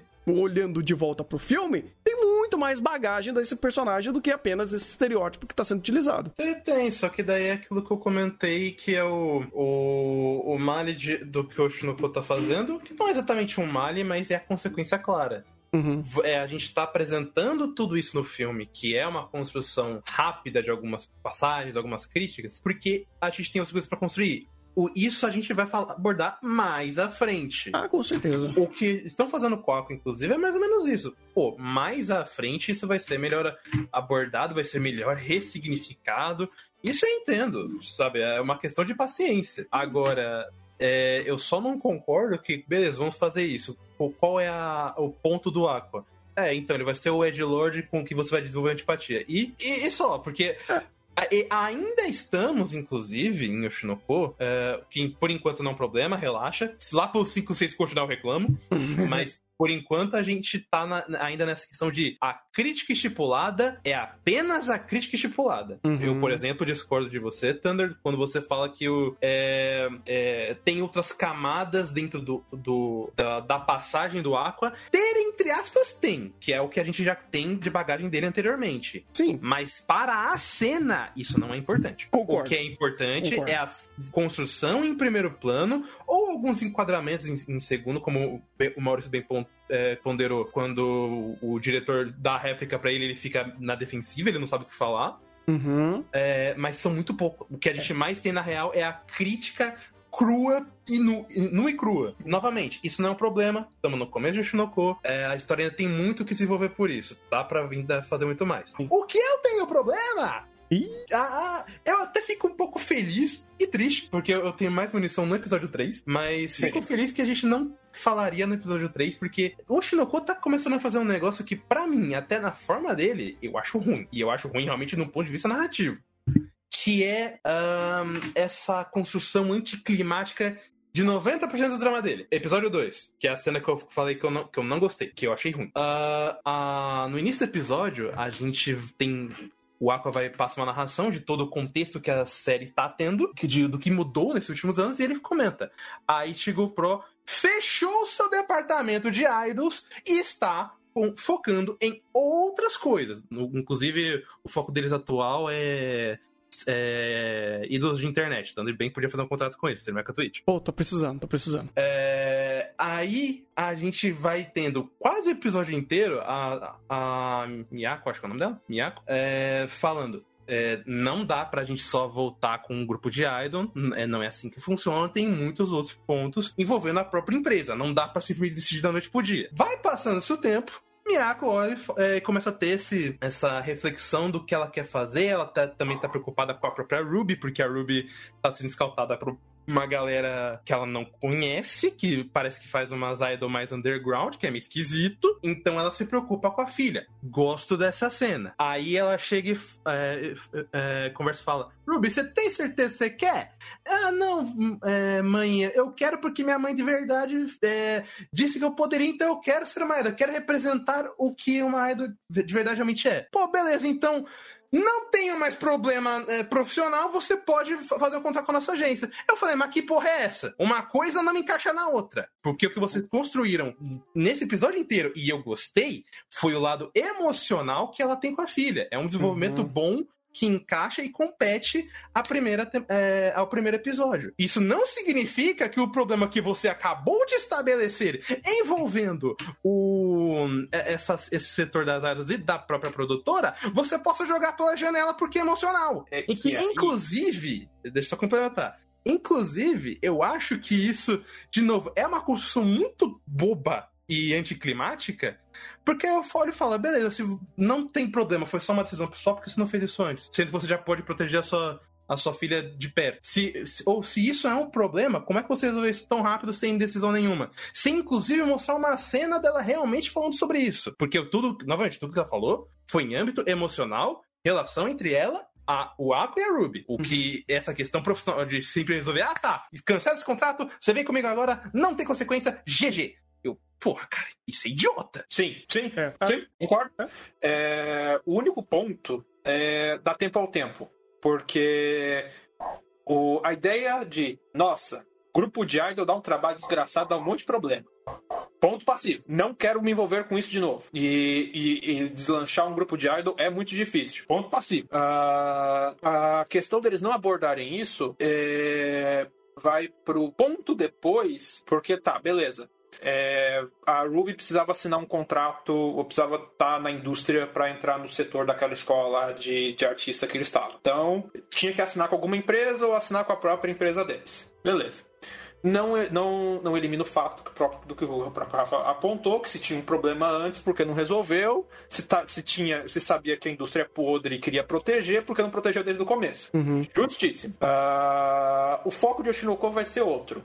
E ele meio que vai bypassar esses problemas. Hum. Como Hum. a gente, vocês vão ver, mas meio que o problema das, da, da dificuldade de lidar com idols vai ser bypassado. Um ponto eu acho interessante, tem uma personagem nesse bypassar que eu acho interessante, a ideia dela. A outra vai bypassar por outro motivo, mas vamos dizer que o tempo dirá, mas a sua crítica é muito pertinente. Uhum. Não, E, e a questão de ser anticlimático, de fato. É, e o Shinoko dá, dá dessas, tá?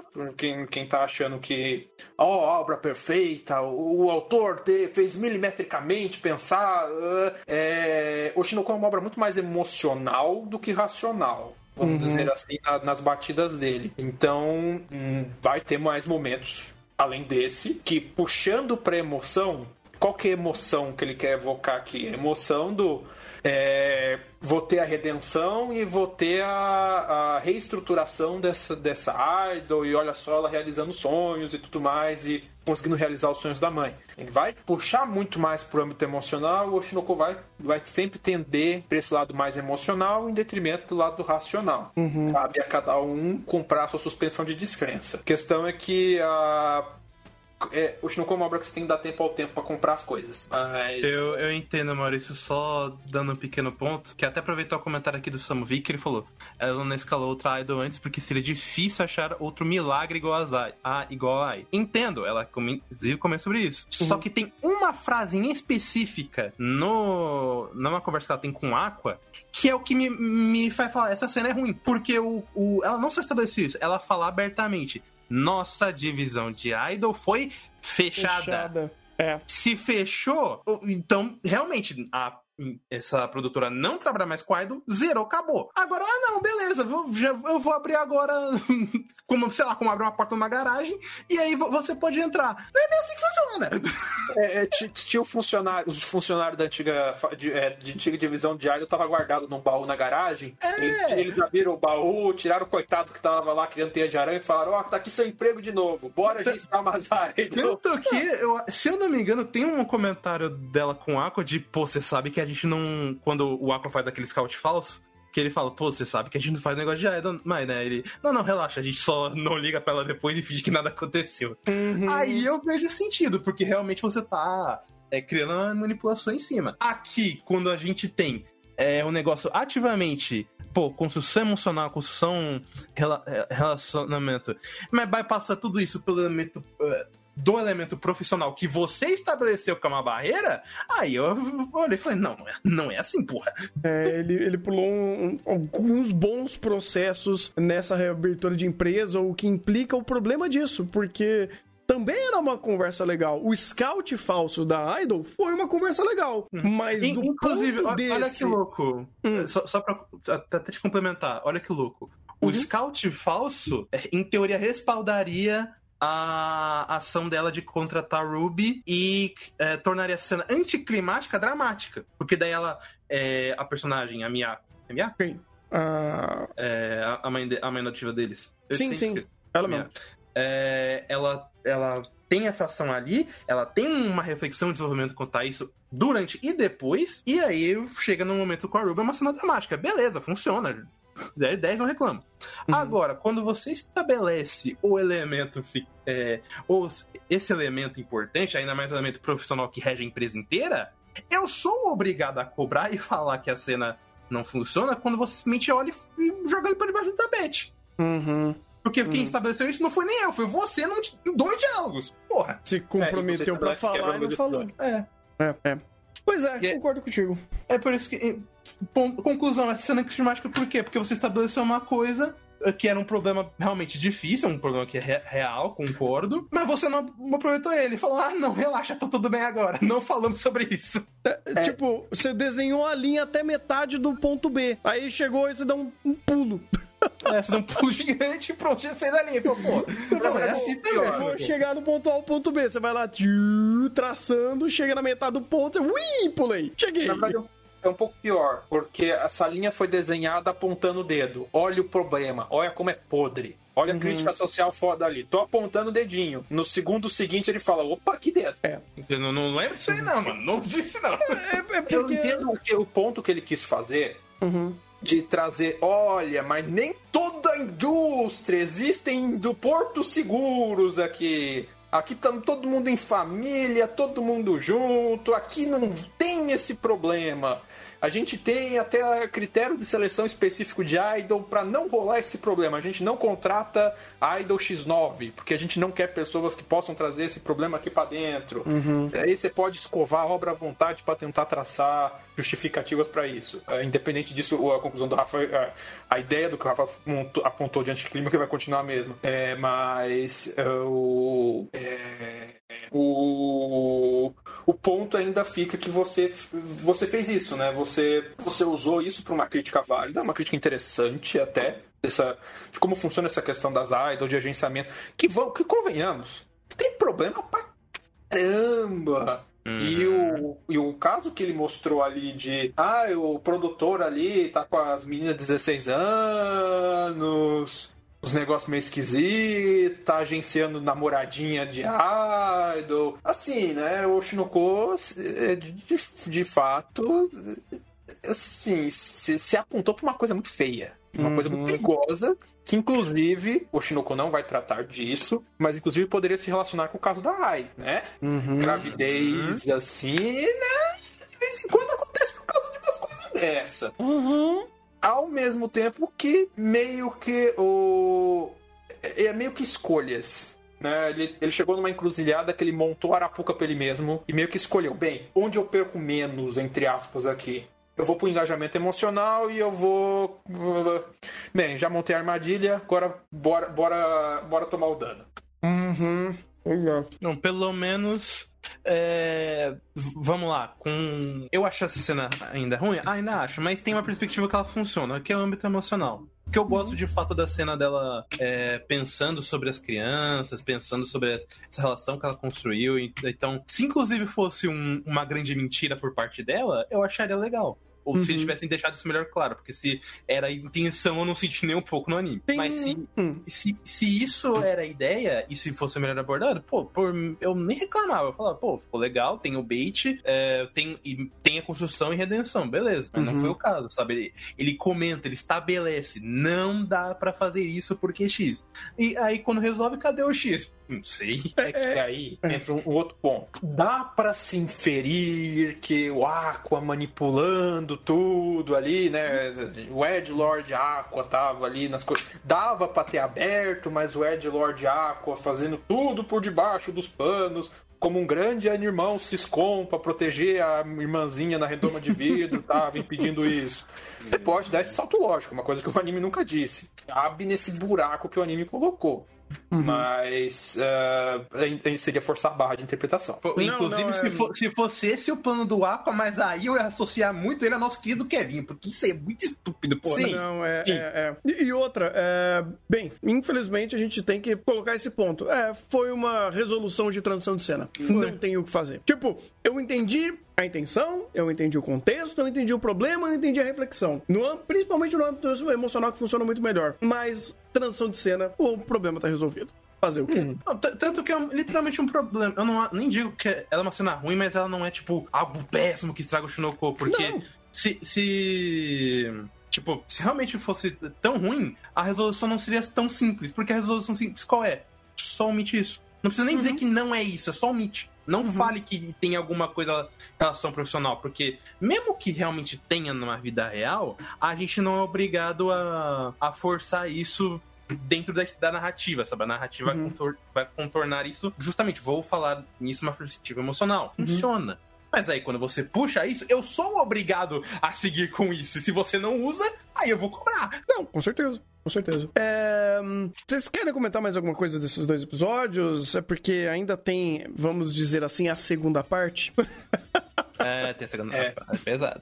Eu acho que desse ponto. É. Não, não. Acho que já pode ir pra segunda É, parte. é porque eu tenho uma pergunta retórica, porque a gente já vai chegar em duas horas de live, a gente vai fazer quatro horas de live. Porque a segunda parte, gente, vocês vão aqui na descrição do podcast, do vídeo, na live, não sei da onde vocês estão vendo esse podcast gigantesco. Com, acho que agora a gente tá entrando em três pirulas de duração. É, Vai pra 3,5 a 4. Se preocupa Ótimo, não. perfeito. Então aqui vocês vão ter embaixo o link de referências bibliográficas, onde o Maurício trouxe um monte de informações interessantíssimas sobre o contexto de Oshinoko, sobre as informações que o Oshinoko trouxe lateralizando dentro das suas temáticas, sobre esse mundo de idols, sobre é, algumas informações reais dessa, desse ambiente, desses temas. E tem coisa para um caralho. Sempre Por tem. onde você quer começar? Tem, tem. Ah, primeiramente, eu vou relembrar o Thunder pra dessa vez. Não coloque as imagens na live, pelo amor de Deus. ah, E- não, não, não. Tranquilo. E, e antes que alguém fique com medo, é, parte da pesquisa envolveu o movimento da o, a, a questão do movimento estética kawaii. E digamos assim que a estética kawaii ao longo da história do Japão, a hora que entra o movimento otaku junto, o negócio não pode ser mostrado nas telas da internet. Putz! Putz! É, não, a foto tá aí pra quem for pegar referência, mas veja em um local que ninguém.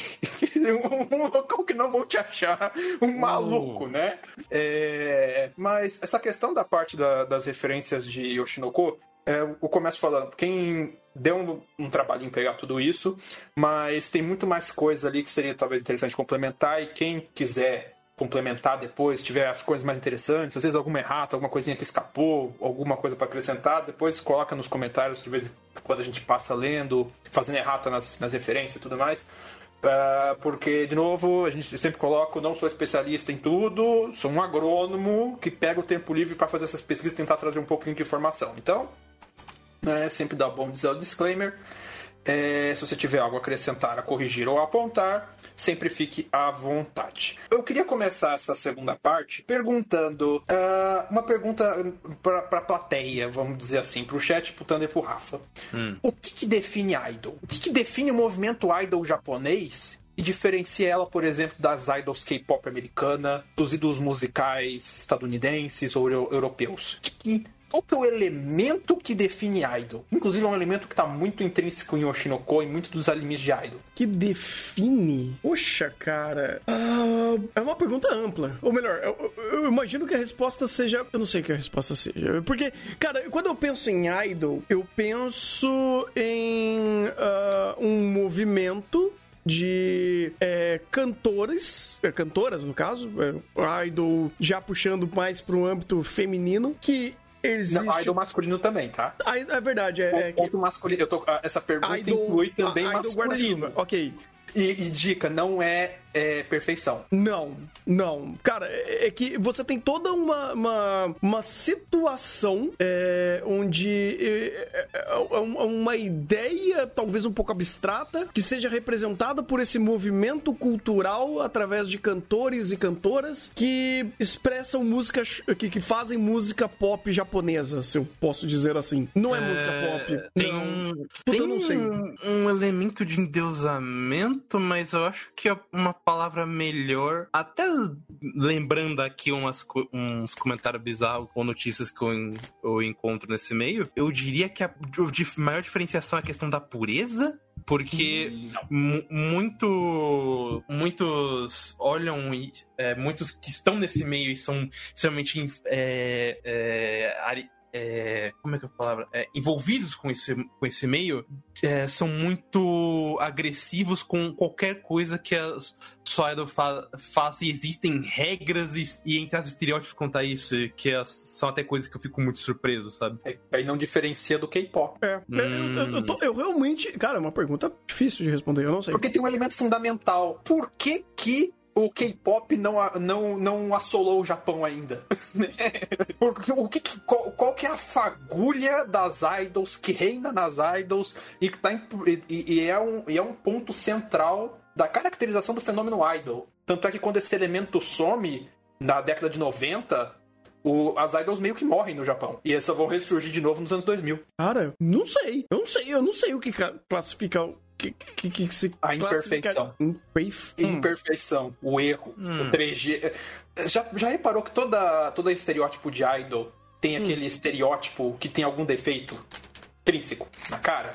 E a personalidade às vezes é baseado nessa, nesse estereótipo que tem os seus defeitos? Nas suas imperfeições, no seu, nos seus momentos, às vezes, um pouco mais. É, é que é, é uma tentativa de humanização pela imperfeição. Porque hum. o movimento de K, por exemplo, o K-pop coreano vai muito pela questão contrária. Você tem a idealização e a construção de ídolos musicais que tudo neles tem que ser o mais perfeito possível. Não que a questão seja imperfeição absoluta no mundo das idols, mas a, o, a, o tempero de imperfeição tem que estar tá presente. Hum. É, é, mas isso daí é porque é, ele, é, hum, ele é atrelado à, à hiper-estereotipação. Porque eu, lembrando aqui de obras, até vai, até o, o Shiny Post, que fala um pouco até sobre isso. Pô, eu preciso entrar nesse personagem e eu tenho esse estereótipo específico. E eu não sei, eu não sei se todo estereótipo necessariamente está ligado a algum tipo de imperfeição,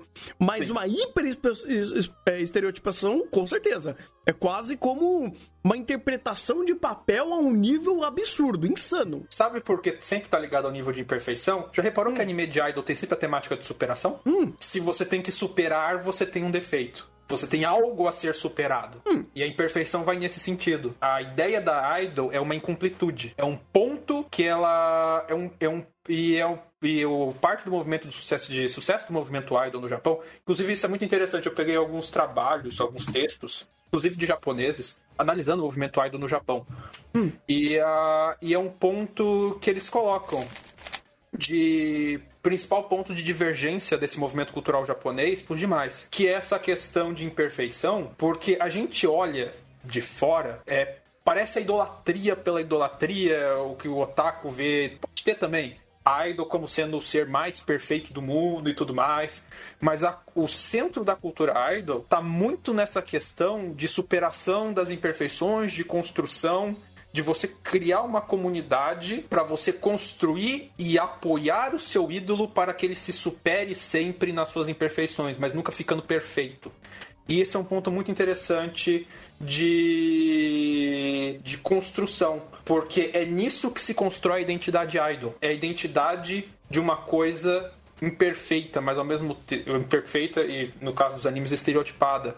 Mas isso é o ponto que eles tentam ao mesmo tempo traçar a, a originalidade para aquele personagem que está sendo retratado como idol. Então nessa imperfeição você cria originalidade, você cria a personalidade dele, ao mesmo tempo que essa imperfeição torna essa idol humana. Ela torna essa idol tangível e palpável. Porque um segundo ponto da, da cultura idol é você ter um, uma, algo que seja palpável e minimamente alcançável do ponto de vista do fã. Porque os, os outros fenômenos de ídolos, vamos colocar assim, K-pop coreano, os ídolos estadunidenses europeus, eles são, eles são alavancados para um, por um patamar acima na sociedade. E são alçados para um patamar de inalcançabilidade. São estrelas. Estão acima de, dos réis mortais humanos. O Idol não. O sucesso dele vai pelo contrário.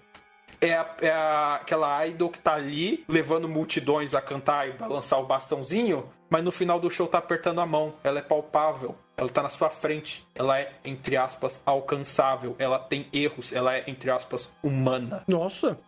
Forte. Isso é bem é, antagônico com a própria visão contrária, né? Porque quem acompanha isso vê elas como, uhum. como apesar de, de é, palpáveis, elas são acima, né? São quase deuses para eles.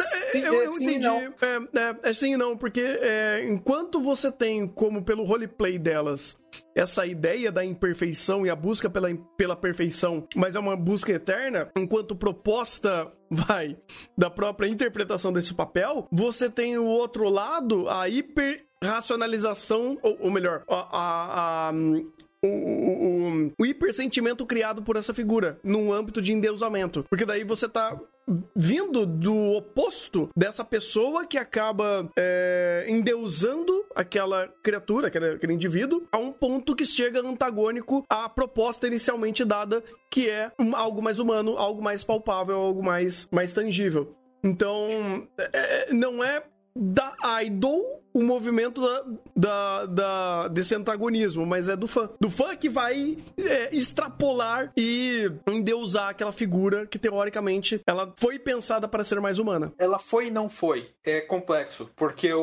o, o, o ponto de imperfeição ele é colocado a conta-gotas para trazer humanidade, ao mesmo tempo que ele tem essa questão do, do dessa figura que ele tá acima, mas ele tem um mínimo de tangibilidade e tudo mais. Então é, uma, é uma construção complexa, principalmente o fenômeno idol moderno. Pra vocês terem uma ideia, vocês chutam quando o fenômeno idol começou no Japão? O, o primeiro. A primeira idol. Primeira idol de fato do Japão. Eu não acho que seja muito distante de um fenômeno, de um fenômeno anime mangá. É, é. Não deve ser muito diferente disso. Deve ser O- lá pros 60, 70, Fenômeno- É, 70. 70. 70? 70. É que o fenômeno idol precede o fenômeno otaku. O fenômeno otaku vai vir lá na década de 80. 70 já tava bolhas. Não formado. Não, Não formado. Não consolidado. Não É, consolidado. mas eu tava já lançando animações, né? Isso, isso. Não, mas o, o, o otaku, enquanto fenômeno social e fenômeno contracultural, ele se forma em 1983. Ah, Tem um já, marco de criação. chutar 90. Uhum. Não, tem um marco de criação, que eu... isso é até interessante. É, o, o otaku tem data de criação. O fenômeno otaku tem data de criação. Que é a data que um, que um cara, um editor de uma revista na época, criou um artigo xingando e nomeando otakus. Hum, uhum. Tem data de criação. O, o, o, o fenômeno otaku tem, tem data de nascimento. É, o, as idols surgem na década de 70. As idols enquanto fenômeno moderno, né? Você tinha ídolos musicais, atores. Inclusive o fenômeno idol puxa muito do Takarazuka, da história do Takarazuka japonês. Da, da apresentação e tudo mais. É, da cultura, do- da apresentação do Takarazuka, desculpa. É, e surge na década de 70 e surge num momento que é muito interessante que o fenômeno idol do Japão ele está muito ligado ao momento, aos momentos de superação do Japão, de superação de dificuldades, de superação de adversidades. Então o fenômeno idol surge na década de 70, inclusive eu consegui pegar, entre as referências, um álbum do que é considerada, pelos artigos que eu vi, a primeira idol, que é a é, Minami Saori. Ela é meio que considerada a primeira idol. Você tem umas músicas, umas músicasinhas delas, pra quem quiser ver qual é o estilo musical das idols de 1970. É, E ela surge justamente no contexto de superação dos traumas pós-guerra no Japão. De 19 a década de 70, a década que o Japão recupera, é, recupera as posses ter- territoriais que ele tem hoje. Se não me engano, 1974 é quando ele recupera Okinawa da posse estadunidense. Então você tem o você tem o momento histórico do Japão superando os próprios traumas e se reconstruindo como país e se consolidando enquanto nova nação reconstruída. E o fenômeno idol surge nesse momento de reconstrução com esses ídolos adolescentes, não só ídolos femininos, mas também muitos ídolos masculinos, que aparecem muito na mídia de televisão, é, como esses personagens amadores cativantes que cantam, fazem performances pro público, fazem shows, nessa questão de trazer um, um elemento de entretenimento, mas ao mesmo tempo um elemento de, de aproximação e de, de criação de uma, de uma coisa palpável, de um ídolo palpável, de uma coisa tangível, de um entretenimento tangível ali pro público, mas sempre focado nessa questão do amadorismo sempre focado nessa questão. Tanto é que os primeiros grupos de idols com mais membros da década de 80, eles têm, tinham como regra a reciclagem completa dos membros. Tinha um que se formou, acho que em 80 e pouco, lá que o artigo, um dos primeiros artigos que eu coloquei coloca, que o diferencial dele, a inovação dele, é que os membros eram colegiais de 16 anos que trocavam sempre. Eram 20 membros colegiais de 16 anos que sempre trocavam entre si para manter o amadorismo das produções, ao mesmo tempo que você cria engajamento do, do grupo por essa questão de amadorismo, superação e pela novidade constante do, do processo, né? Então você cria essa identificação e você cria esse engajamento no público com base nessa, nessa perspectiva, com base nessa conformação de, de grupos, né? É, e você tem basicamente o embrião do fenômeno idol surgindo nesse momento com, com essa perspectiva. E lembrar que nesse ponto o fenômeno idol ele vai tanto pro masculino quanto tanto pro vai tanto masculino quanto pro feminino. E nesse momento, é, é, até interessante que a questão da associação do idol com o kawaii não é o kawaii que a gente vê hoje de coisa fofa. É mais o kawaii kotô da Kaguya. Que é o... Nossa, que coisa amadora, né? O kawaii kotô. Oh, Depois, a profissionalização desse, desse, desse... Com a construção e profissionalização do movimento, principalmente pós-década de 80, e depois ressurgimento na década de 90, aí o Kawaii muda de figura também na questão de mudar a perspectiva do que é o estética kawaii no Japão. Estética de fofura, que também ressurge na década de 70 com a reconstrução do Japão, né? É, e depois vai se expandir na década de 80 com os otakus, e aí, né, a gente sabe o que é a estética kawaii, kawaii hoje no mundo otaku, né? A gente não precisa falar da interseção de otaku kawaii, que entrou o eti, entrou a palavra com L, entrou... Moe, é o inimigo número um do Moe. entrou essas coisas todas. Uhum. Mas você tem justamente o surgimento desse grupo e você tem uma questão, uma perspectiva interessante desse, desse surgimento, que ele surge nesse momento de reconstrução do Japão, surge nesse momento de união da sociedade japonesa em prol da reconstrução, no boom econômico japonês. Só que ao mesmo tempo que a sociedade japonesa se reconstrói, cresce e se profissionaliza, vamos dizer assim, se se profissionaliza e cria-se essa cultura industrial, cria-se essa cultura corporativista japonesa de salaryman que a gente vê hoje, é, a mentalidade da população e, consumir, e, o consumo de entretenimento acaba acompanhando essa, essa, essa esse vai, consciente coletivo e acaba indo para o mundo das idols. Então você tem um início de profissionalização disso na década de 80 e no final da década de 80 início da década de 90, que é o auge, o, o final do, do milagre econômico japonês, com a sociedade japonesa já consolidada, já né, hiperindustrializada, já não mais aceita, já em função dessa hiperindustrialização e hiperprofissionalização, já não mais aceitando o amadorismo das produções, consumindo muito material já mais europeu, estadunidense, ou buscando outras formas de produção musical, o, o, J-Rock, o J-Rock, o rock japonês, o J-Pop, outras form, conformações musicais, outras, é, com, outros movimentos artísticos que não é o movimento idol.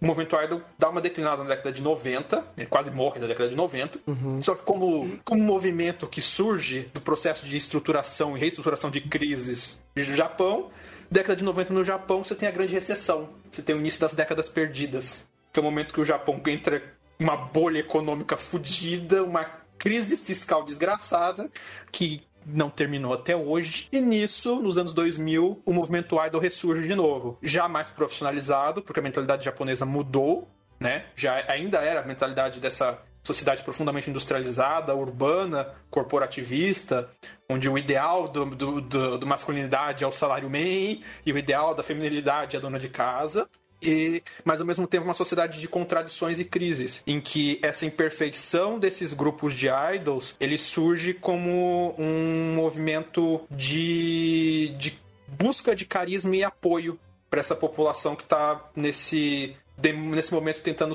passar pelas adversidades. Então você tem uns artigos muito interessantes que tratam disso. O movimento idol capta essa necessidade de desse sentimento de superação de adversidades, que é esse novo momento da economia japonês, pós-bolha, dessas décadas perdidas, reúne novamente esse movimento de superação num novo movimento musical que reúne isso com as pitadas de imperfeição, ao mesmo tempo que reúne a coletividade, a ideia de, de grupo, a ideia de superação, a ideia de uma construção coletiva desses que a priori começam a ser excluídos da sociedade japonesa, por não se enquadrarem no estereótipo do homem alfa japonês, que é o salaryman, né? É até interessante você pensar nisso, né? O estereótipo do alfa, do macho alfa japonês não é o Kirito, é o, é o Kikuoka. é... Puta o... o... Você tem esses grupos, né, que são popularmente os otakus, que acabam sendo marginalizados por uma série de problemas da crise da sociedade japonesa. Você tem essa, nesse, nesse grupamento essa necessidade, esse sentimento de superação de adversidades, e esse novo movimento idol ele capta isso para a criação dessas estrelas nesse movimento que beira o fanatismo nessa ideia de superação, de apoio, mas que ainda preserva essas origens de é um apoio calcado no carisma que calcado no amadorismo, mas é um amadorismo controlado.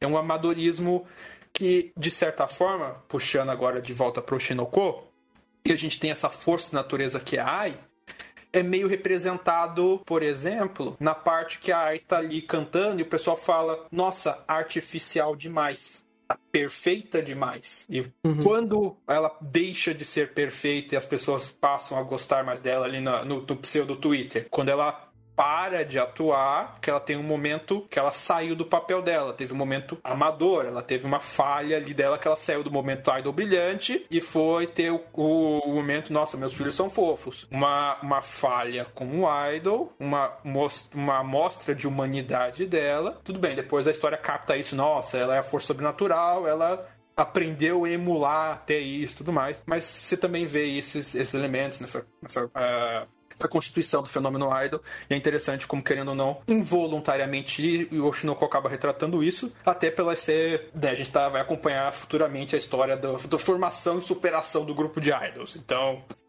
A premissa básica tá aí, não vai ter como escapar. Não sei se vocês querem comentar alguma coisa em cima disso. Hum, é bem curioso. É bem curioso como é, essa base toda ela, ela cria esse alicerce pra gente entender algumas dessas contradições ou desses absurdos que acontecem. E até ah, é engraçado ver que ah, se, a, se, se a alicerce base das idols é a imperfeição, ou pelo menos é essa imperfeição controlada, é engraçado que o, o controle disso é, é extremamente. é, é, tendencioso, né? Porque tem certas falhas, tem certas imperfeições que são aceitáveis, que são fofinhas, e outras são completamente destrutíveis, ou desprezáveis, ou.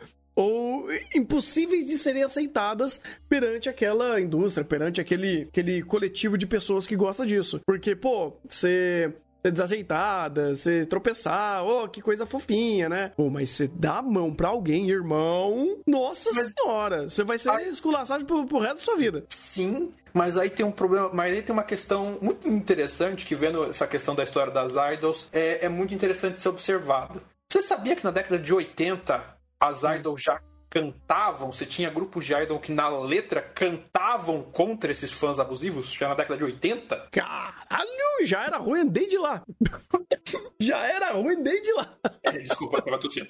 É, literalmente, o- os primeiros grupos de idol a se aposentar, o primeiro grupo grande, a primeira grande aposentadoria que, de grupo de idols, que inclusive representou né, essa ideia de você ter a formatura do grupo de idols, acho que da década de 80, as integrantes do membro já falaram que eu vou, eu quero me, eu quero me formar, me graduar das idols para voltar a ser uma garota normal, pra deixar de ser isso. E já desde a década de 80, o os, as idols já cantam abertamente sobre esse problema, essa essa hiperpossessividade de alguns fãs. Inclusive até o próprio Shinoko, a opening dele é sobre isso, né? Sim, sim.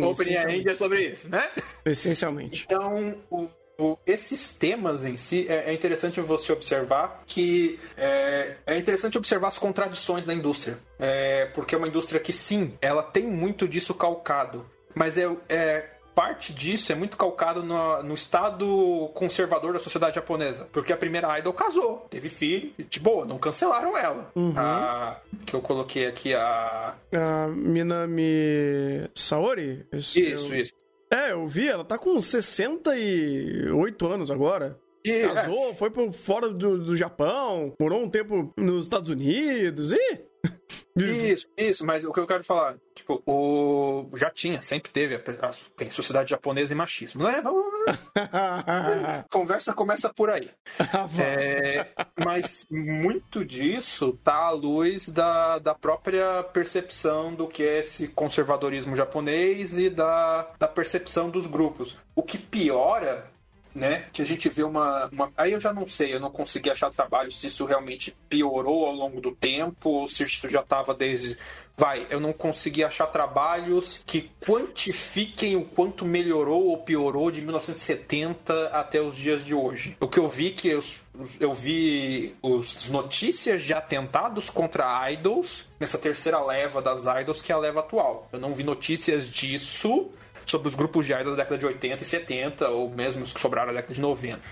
É, então a impressão que passa é que isso piorou. E é interessante você pensar nisso, e você pega os artigos sobre a questão da estética kawaii, movimento otaku, você percebe que muito disso, de novo, né? O, a, o movimento idol está muito atrelado à realidade japonesa, à realidade econômica japonesa, que literalmente você. A, da, da década de 90, o- a, a mentalidade japonesa criou um ideal de homem, mulher e de família que é, se tornou inalcançável com a crise financeira japonesa. E, e que, eu querendo ou não, tangencialmente o Shinoko até tangencia isso com o cara do caso do diretor morando na casa da, da mãe. Ele é uma falha social pro Japão, onde já se viu você depois dos 25 anos tá morando com seus pais. Como assim você já não virou empregado de um salaryman de uma grande empresa, não, não tá constituindo família e tendo casa própria? Pois é. Como assim? Não, e outra, eu vejo claramente piorando, de, eu acho que até em um âmbito muito pior do que a gente imagina, porque tem um pequeno fator de mídia social, de facilidade de acesso de informação ou de expressão também. Então, pra você ser tóxico dos anos 70 é uma coisa. Você ser tóxico hoje em dia é um dois. Você não precisa nem dar a cara. Então, é, isso, esse movimento com certeza é muito pior. Coloca meu cabelo a corte se não for. É. O. Pera. É, você tem essa questão, mas não, o ponto que é, que é interessante se observar isso é que como esse, querendo ou não, esse movimento ele segue a, a tendência social, que você pega esses grupos que acabam ficando marginalizados por uma conjuntura social no Japão e esses grupos que são apartados, vamos dizer assim, da sociedade, aí já é uma- Aí já, aí já meio que parece uma percepção minha. É como se esses grupos que fossem apartados, que não conseguem entrar nesse japonês ideal, não conseguem virar o Kikuoka, é, ficam Kirito o resto da vida, começa a se juntar com outros Kiritos, porque se eles não conseguem se juntar na sociedade japonesa tradicional, eles querem se juntar com outras pessoas, se juntam com iguais, e nesse bando de, entre aspas, fracassados, surge a, essas essas dinâmicas que a gente vê aí, né? Parece até a movimento, a me lembra muito a ideia, a dinâmica do surgimento dos movimentos Pio da vida aí, né? Red Pill, Blue Pill, essas merda toda. É... Porque também tem a ver com essa ideia da, da concepção de masculinidade, problemas disso, cobrança, etc, etc, etc, etc. Ah, Dito isso, é, passando aqui para o próximo tópico, é, não sei se alguém tem alguma pergunta dessa, dessa parte de contextualização. É, eu queria trazer um pouquinho de dados de casos de violência, né, porque a gente chega num momento aqui, né, do da Ai, essa adolescente, essa idol recém-lançada para o mundo, já aparecendo grávida.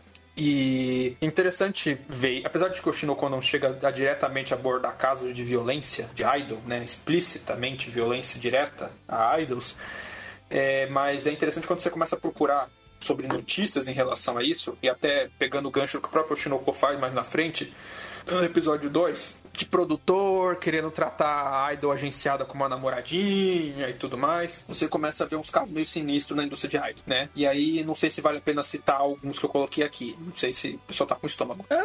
Pode ser um. um, Pode um, ser. um, Ah, a um, depender, um, eu tenho um pra comentar.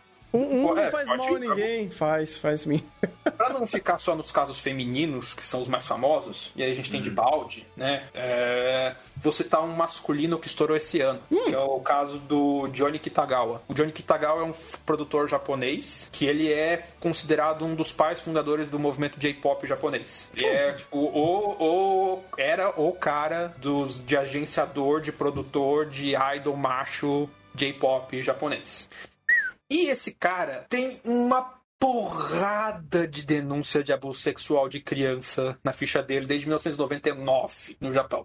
É, o caso ganhou a mídia recentemente porque um dos caras que foi abusado por ele, que inclusive era brasileiro, foi a mídia falar e levar jogar merda do ventilador. E, e é uma coisa, complicada isso, porque eu não vou ler as descrições do que acontecia, eu deixo para quem tiver estômago ler as notícias que estão linkadas na- nas referências, porque o negócio é assim, não é legal, pra dizer o mínimo.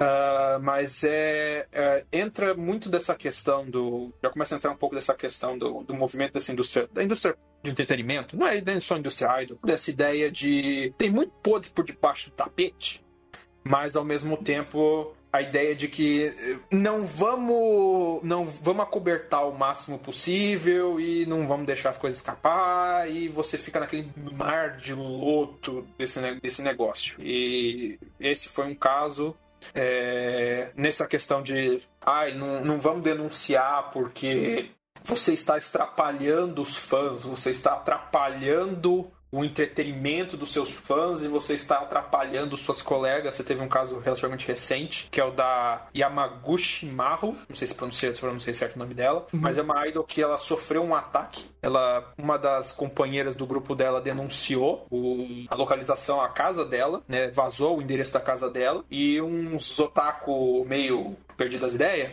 foi atacar ela. Simplesmente atacar, atacar, porque é, nessa dinâmica de de crescimento do, dos grupos idols, de perfeição e de apoio, você tem grupos idols de diferentes tipos. E você tem alguns que fomentam a ideia de competição interna no grupo. Então você tem. O AKB48 acho que é o clássico disso, né? É, você tem a ideia de que você tem uma competição interna entre os membros do grupo para ver quem é mais popular ou não, e você pega os fãs para se competirem entre si, para apoiarem a sua idol favorita para que ela vire a número um do grupo. Esse grupo tinha mais ou menos uma dinâmica desse tipo. Uma das idols vazou, o endereço dessa coitada, da, da vítima dela, dela, e os caras foram lá atacar ela, agredir ela ela teve um problema, ela teve um monte de problema depois disso, ela não conseguiu ir depois em show e no final do dia ela teve que se desculpar por ser agredida, porque ela atrapalhou o entretenimento dos fãs do grupo por não ir em shows, por não ir apertar a mão dos fãs, porque ela tava meio mal, porque ela foi agredida, e por ela atrapalhar a paz do grupo por denunciar que ela foi agredida. A inversão de valores, ela é, parece cômica se não fosse trágica. Sim, é, é daí, bem, ah, caso isolado. Você começa a pegar notícias, você começa a escavar isso, você vê que é o caso isolado número 3620, né? Uhum. Aí eu achei, tava procurando para ver se tinha alguma estatística disso na indústria japonesa.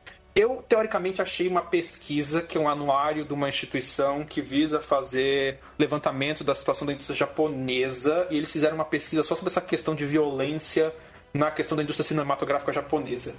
O problema é que eles formataram o PDF que nem o, o orifício anal, e pra entender. O negócio já tá em japonês eu, eu, seleciono textos no começo, de repente ele seleciona um negócio no final antes de selecionar a linha de baixo. Eu jogar isso no Google Tradutor e tentar entender alguma coisa foi horrível.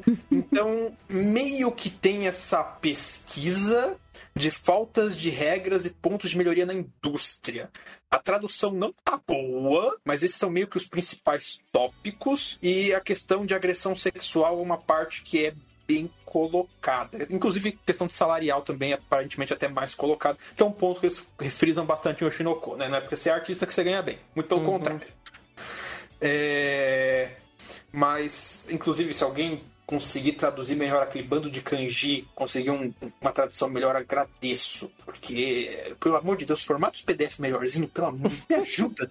Eu sei que é, é, Japão para o Japão, faz sentido eles escreverem em japonês, assim como as estatísticas brasileiras escrevem português para português, mas pelo menos formato PDF para ajudar o coleguinha. Será que eles também não têm aquela ideia de tentar não explicar demais? É, mas até aí. Não é como se a nossa indústria fosse muito diferente, né? Para quem tiver curiosidade, é, pra gente não ficar caindo no preconceito, né? Ficar só no, ai, nossa, como o Japão é essa terra bizarra, esquisita. Eu fiz questão de, pros tópicos, pegar casos também brasileiros, estadunidenses e tudo mais. E não é como se o Japão fosse, oh meu Deus do céu, esses bizarros otakus do mundo. Não tá tão. É diferente, tem suas diferenças, obviamente, questão cultural tem vários pontos que a gente é bem mais aberto sobre essa questão de relacionamento, mas não é como se os números no finais fossem tão diferentes assim, né? Uhum. É, também tem os casos, eu não vou comentar os casos brasileiros, mas só comentando que eu peguei alguns também para né, a gente não ficar cair na falácia de ai, Japão, bizarro, é, tinha que ser japonês. Então, não é só japonês, né? Essa questão desses problemas na indústria do entretenimento, elas são gerais, elas são infelizmente universais. É, e é interessante, vai. O Shinoko ele foi muito direto como ele trouxe isso, ele foi, de novo, pareceu até panfletário mas não é como se o, o negócio ali relatado fosse até para os próprios japoneses, fosse algo alienígena. Já é meio que o senso comum de coisas que acontecem. E eu acho até interessante a perspectiva de Oshinoko ser o anime potaku médio abordar esse tema, porque meio que inverte a perspectiva do espectador, que geralmente está do lado que apedreja, e agora a obra cria, pelo menos em teoria, tá ali para te botar no ponto do que é do ponto de vista do apedrejado. Uhum. É uma, uma inversão interessante de posicionamento. É... Sobre a qualidade disso, a gente vai discutir no chá final de temporada, porque né, vamos esperar a obra contar o que ela quer contar. Pois é, concordo. Não sei se o Rafa quer complementar algum caso desse, dessas questões de, de violência na indústria idol. É, então, porque o, o meu não é de idol. É, só que é algo, vamos dizer assim, que é meu parente, porque é dentro de Seiyu. Que, é, querendo ou não, essas. Pra, quando você é um dublador no Japão, você é um ser, você não é apenas um dublador, você é ator, você é cantor, você é, é âncora de rádio. Então você faz muita coisa disso.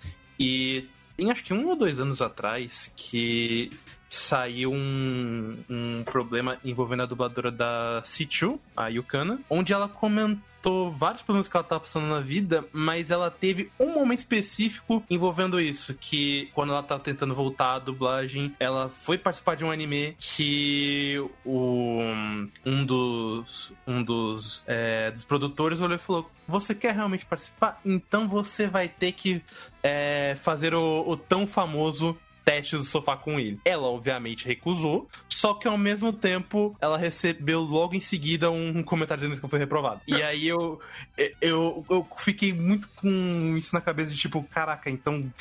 Isso é só o comentário que a gente sabe, porque a gente também tem outros, por exemplo, eu, eu não lembro quem era da Gainax, mas era um cara muito envolvido nessa questão contratual, que foi preso justamente porque ele estava muito envolvido com esquema de abuso das, em qualquer dubladora envolvida. Putz! É, mas isso é. Vai, você, você começa a pegar notícia disso da indústria. Ah, o próprio cara lá que eu falei dos, dos idols masculinos, que o velho que morreu, né, que Sim. foi anunciado esse ano, o, o cara tinha meio coisa disso. Só que no caso dele, ele pegava criança, 12 a 16 anos. O, se eu não me engano, inclusive o caso que pegou esse cara da Gainax era uma menor de idade também. Mas aí, tipo, é como a gente. O próprio Shinoko fala da indústria do entretenimento, fala de idols, mas ela de pega a indústria do entretenimento em geral. Uhum. É, é interessante olhar que realmente, olha, não, não é só as idols que tem esse podre. É, inclusive, não é só, como o Morris falou, não é só o Japão, mas Uhum. é bizarro, cara, realmente você olhar e até uma- um, um dublador cons- con- consistentemente famoso ainda pra sua época, como a da Sichu, passou por uma dessas. É bizarro.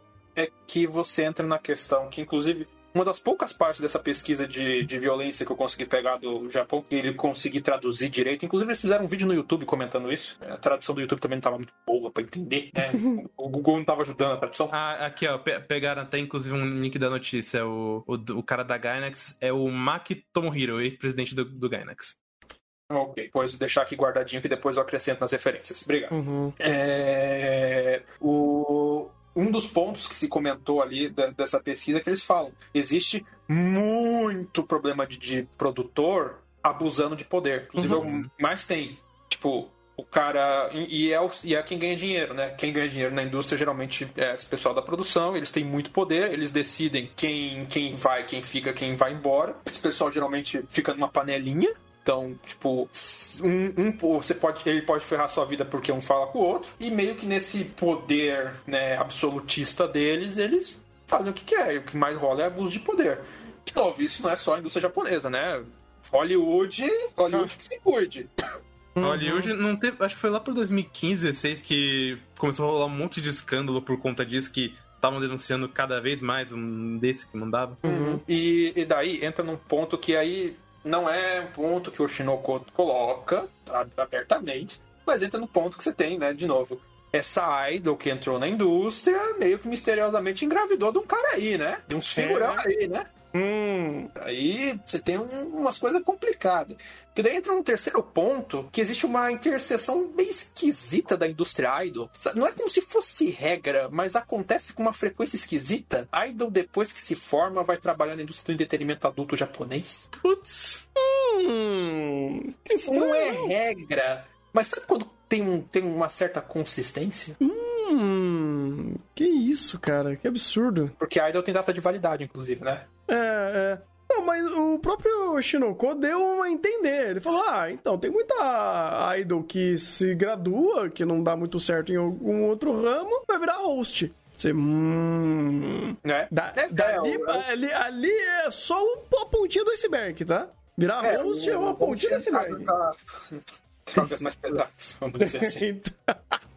É, que é, é, inclusive, a indústria, a indústria de entretenimento adulto japonesa é uma das principais indústrias do Japão, né? Quem diria? É um país que tem uma das maiores indústrias, a indústria de putaria. hora, hora, hora. Coisas esquisitas. Nossa senhora. É, e nessa, nessa questão você tem um segundo ponto interessante, vamos dizer assim, não interessante, mas trágico do Japão, que é esses casos de abuso de menores de idade, que é um, você tem, vai, é complicado você falar Aí já entra mais para baixo da parte de abuso. É complicado falar que isso está aumentando ao longo dos anos, porque pode ser simplesmente o aumento das denúncias, os casos estão continuando iguais, mas você tem tanto estatisticamente um aumento disso, inclusive de abusos sexuais, você tem isso sendo mais vazado para o público e eu não achei dados muito atuais, mas você também tem uma tendência de aumento do número de abortos de adolescentes no Japão. Oh. Principalmente se comparado a outros países, como Estados Unidos, os dados do Japão são meio altinhos, sabe? O Japão tem índices de gravidez e adolescência muito baixos. É um dos mais baixos que tem, mas o índice de aborto entre adolescentes que engravidam costuma é, os índices de aborto de adolescentes costuma ser bem alto. Uhum.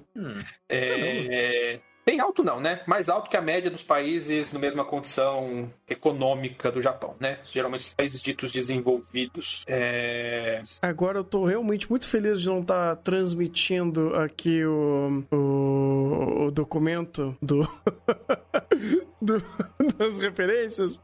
Eu tô acompanhando os tópicos e abrindo os links eu falei, eita! É, eu falei, esse, esse, esse documento, essas referências não abrem em local público. Não, Eita! Eu um justamente porque, o, o- infelizmente, o tema não tem como escapar disso. Eu literalmente tomei um jump scare de mulher pelada. Eu falei, eita! Meu amigo. Da próxima vez eu boto um, um alerta mais 18 aí nos links, foi mal. Tudo bem, tudo bem. É. Tudo em prol da informação, entendi. Tudo pelo conhecimento, entende? Isso, aí sendo bem sincero, infelizmente, o lugar que eu achei mais completo a lista de quando isso acontece é o, infelizmente, é o site de divulgação dessas merda. Ah, mas aí é coerente, né? É coerente, né? É, só que como é o site de divulgação, é meio que eles botam o cardápio ali, vamos dizer assim, né? Aí é não. foda, Maurício. Forte, mano. O site é disso. É, né? É, é, é pra ilustrar, né? A Não é que, não é que entendi. é prática, mas É a vitrine, entendi. Não é, não é aprovar a prática, é constatar uma realidade. Ai, cara. é, infelizmente. de- Da próxima vez eu tiro o print do negócio e boto pra não botar o site, tá? Não, não, esquenta com isso não. Relaxa, o chat adora. Você não ajuda também, pô. Ok. O que, eu ia, o que eu ia puxar disso é que quando a gente pensa nessa questão de criança, Japão, a gente pensa de novo logo nessa questão. Aí que eu queria parar um pouco mais para desmistificar algumas coisas. Quando a gente pensa nessa questão de abuso de adolescentes, menores e tudo mais, a gente associa Japão, a gente associa uma palavra com L muito Ah. difundida na mídia pop japonesa, né? Ai. Mas ah, a ideia é que a, a associação disso é controversa por vários motivos, mas o ponto que eu queria trazer principal é, de novo, não adianta ficar apontando para cerca do vizinho quando a nossa também tá bem suja. Sim. E daí eu fiz questão de botar um gráfico aqui na parte de cima, que é a parte que eu vou realmente citar o Brasil. Postagem de gráfico de violência contra crianças, né, violência sexual contra crianças no Brasil por idade, e você vê que meio que a faixa bate, né? ali, aqui, página, na página Sete. 8 do documento. Meio que Ah, tá, de baixo. Uhum. é, o gráficozinho. Você vê que a representação de mini wife em anime, essa faixa e tudo mais. Então, tipo, tem problemas? Tem problemas. Mas, né, a cerca do vizinho tá suja, a nossa também não é como se estivesse limpa. Uhum. Né? Sim. Mas o, o ponto principal aqui, talvez passando para esse negócio de gravidez, não sei se algumas pessoas estranharam essa questão de facilidade da AIDS, chegar lá e falar, não, o médico falar, você vai continuar com a gravidez com esse seu barrigão? Eu não achei, é, eu não consegui achar a legislação japonesa na íntegra para ver qual o limite de idade ou sem limite de idade para aborto no Japão. Mas o aborto lá, ele, ele é na lei ilegal, mas você pode fazer mediante algumas situações que nem no Brasil. Só que no Brasil essas situações são puramente de caráter médico. Lá no Japão também entram situações de ordem econômica. Então, meio que se você justificar, não tenho grana para conseguir cuidar dessa criança, você pode tirar ela legalmente, né?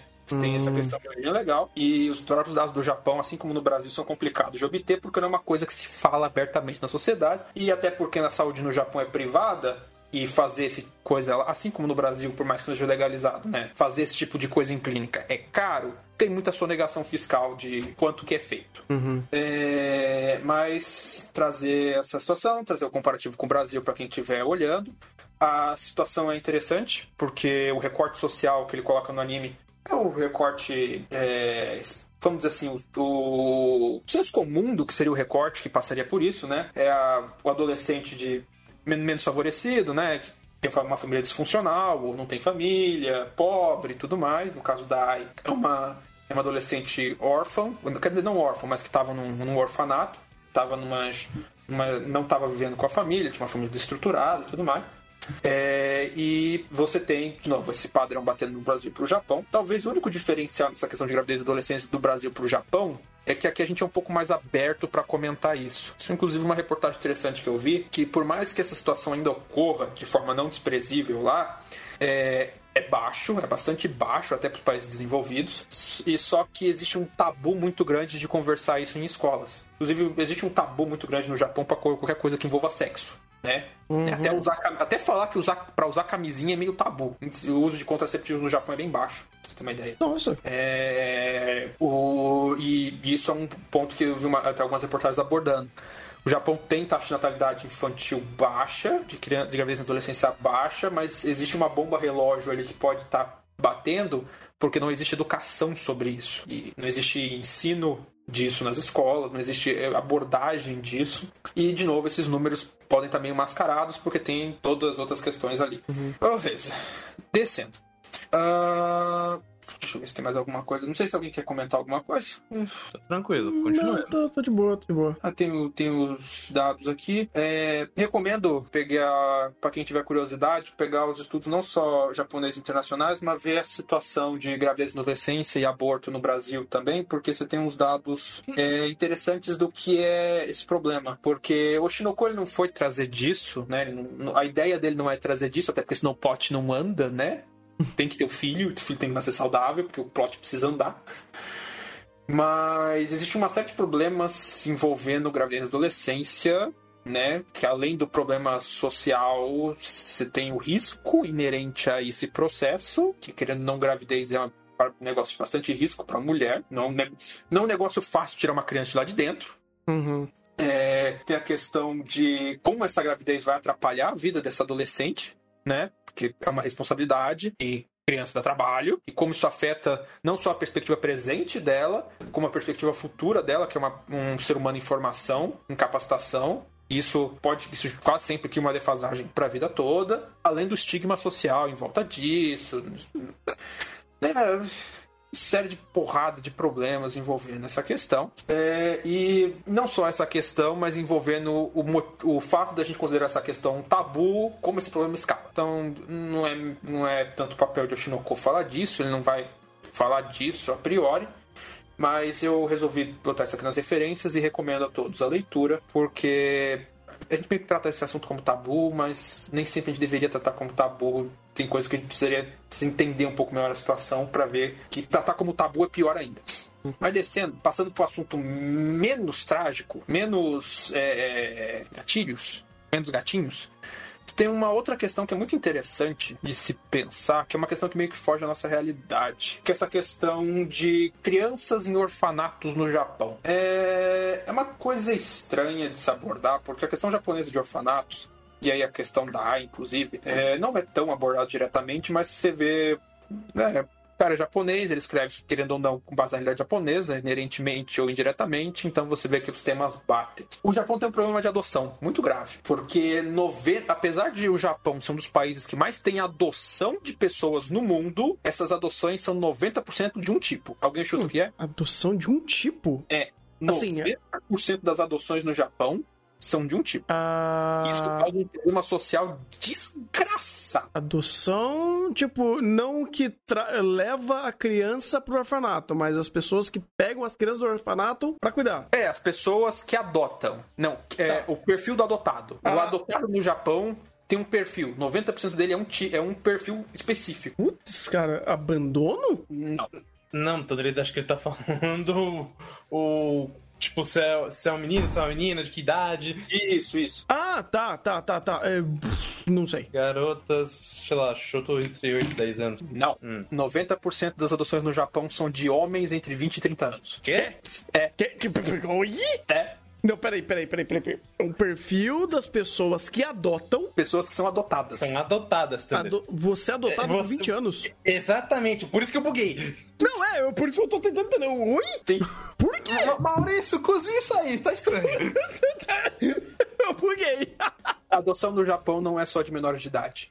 Você pode adotar um adulto para ser seu filho. Hum. E isso é muito comum em grandes empresas japonesas. Não sei se vocês ouviram falar dessas empresas que estão a, a- a as gerações na mesma família, entre aspas. Ah, Ação geracional de uma Nintendo, de uma Mitsubishi, de uma esses grandes daibatsus familiares japoneses. ah, faz sentido, porque se não dá por casamento, dá por adoção. Na verdade, geralmente é os dois. Oh, shit. Você geralmente adota primeiro Uhum. e depois você também casa se você tiver uma filha. Daí você, você une o útil ao agradável. Né? Faz sentido, ok. Puta que pariu, mano. Isso causa uns probleminhas no Japão, porque a busca de para adoção, vamos dizer assim, não é nem busca, né? A, adoção acaba indo para esse lado e você tem pouquíssimos índices de adoção de crianças no Japão. Grande parte delas passam quase a vida toda em orfanatos. Ah, o- a- a- o índice de institucionalização do Japão, que é o percentual de crianças é, em orfanatos é altíssimo. Cadê? Eu deixei isso em algum canto aqui. É, é, tentando pegar o. ah, Página 24 aqui? Não. é, não, eu não anotei a porcentagem. Ah, 80%, 85%. 85% das crianças permanecem em orfanatos. Puta vida. É, índice de institucionalização de 85%. Uhum. É, justamente por causa dessa característica do- da- desse estilo de adoção japonesa, né? Você vê. O dado que eu peguei é meio antigo porque eu não achei dados muito recentes, mas o que eu peguei parece que a situação não mudou muito de, de 2004 para cá. Uhum. Você vê 2004, criança adotado mesmo, vai das. É, 82 mil adoções que ocorreu em 2004, só 1.330 foi de menor de idade. Caralho. Sim, eu vi o gráfico aqui. Que absurdo. É, fora que também, né, quando adota, geralmente adota homem. Mulher.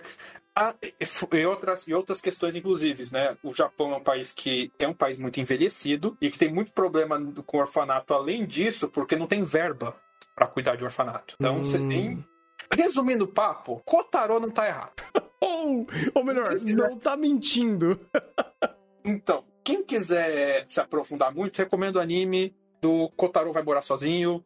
Uhum, É, tem algumas referências aqui que cabem pra lá também. uhum. mas o negócio é meio complicado. E, em parte, meio que por um negócio que não foi diretamente falado, mas você meio que interpreta. A mãe da Ai foi presa, não foi? Falaram no anime? Foi, foi. Assim, é, e daí ela foi entregue no orfanato, certo? Uhum.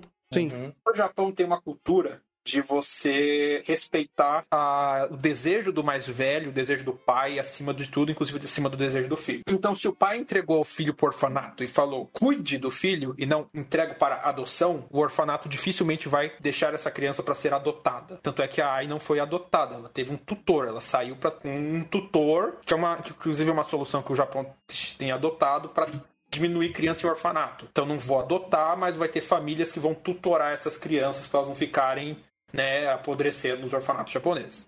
É, e assim, a situação disso daí, aí vejo as notícias, mas você começa a entender um pouquinho o contexto de desespero e desamparo da AI.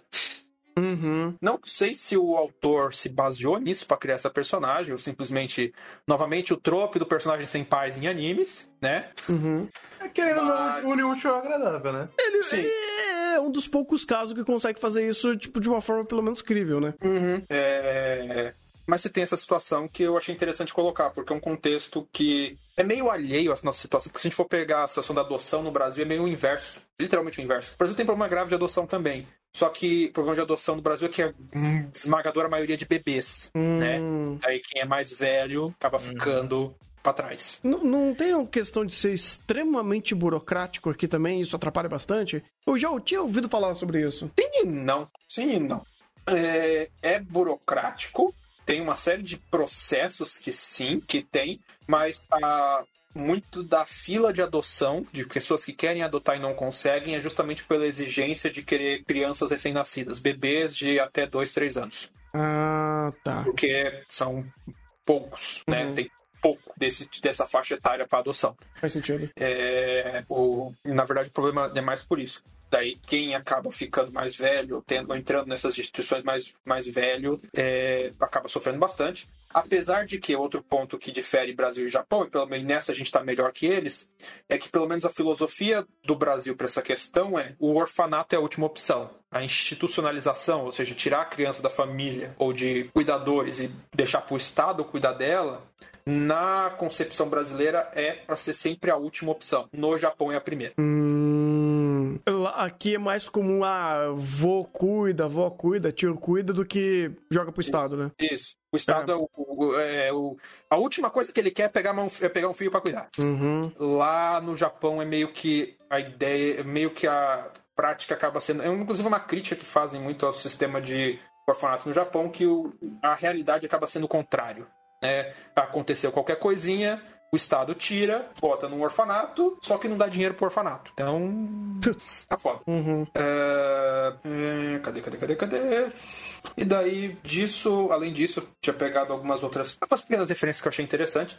A, a questão do diretor do de Oshinoko é interessante. A, a situação dele, que ele é colocado ali. né? Ele é, o- ele é, o, ele é o exemplo. Ele é, o é quase o exemplo do otaku japonês moderno, que é o Parasite Single. Né? Uhum. Não só o otaku, mas de uma realidade muito cada vez mais crescente no Japão, com os problemas econômicos decorrentes da estagnação econômica do Japão.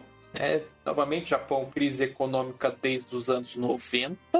Uhum. E com isso, a... quem, entra... quem entrou mais velho no mercado de trabalho tem aqueles empregos vitalícios para a vida toda. Quem entrou mais novo não tem. E aí vai cair em subemprego, os famosos arubaitos, que não pagam bem. Especulação imobiliária no Japão é uma coisa bizarra, então você não vai conseguir comprar sua casa e você mal vai conseguir se sustentar. Muitas vezes você- a, a sua sobrevivência depende da aposentadoria do seu pai, dos seus pais, que conseguiram se aposentar numa situação um pouco melhor e ter uma aposentadoria um pouco mais feita.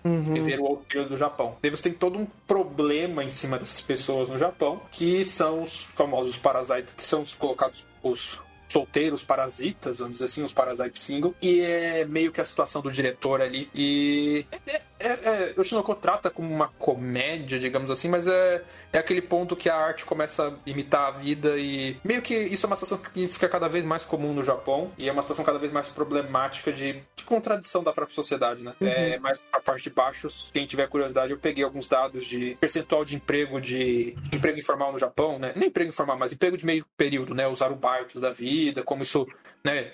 No 2000, 24% da população trabalhava em arubaito. Hoje é quase 40% do Japão Nossa. nesse tipo de emprego. Apesar do índice de desemprego no Japão ser baixo, mas os salários também são dos mais baixos entre os países desenvolvidos. Né? Os- o rendimento anual japonês, o salário médio anual japonês é mais ou menos 39 mil dólares por ano, né? Quando a média dos países desenvolvidos da OCDE é 50, da OCDE é 51 mil por ano. 51 mil dólares por ano. Caraca. Claro, né? 39 mil dólares por ano é muito acima dos 6 mil dólares por ano, que é o salário médio brasileiro, né? Eu ia perguntar, não deve ser.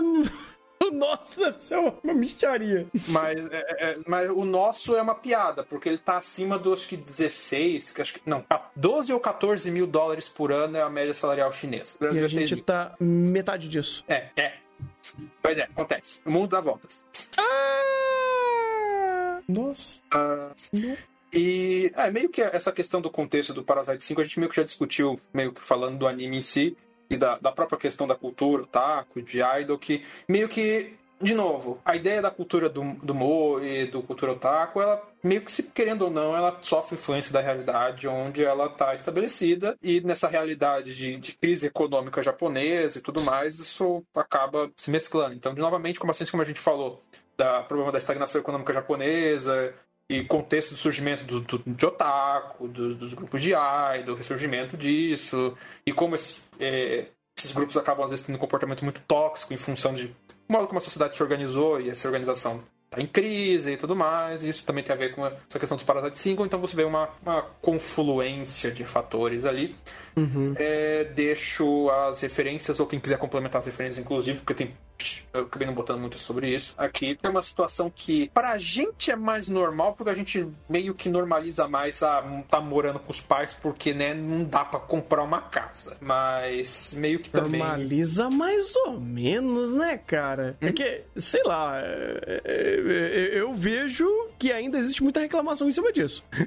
Existe, mas é mais normalizado. É, é, de fato. Você não vai considerar o cara o fracasso da sociedade porque tá com 25 anos morando com os pais. Olha, experiências anedóticas.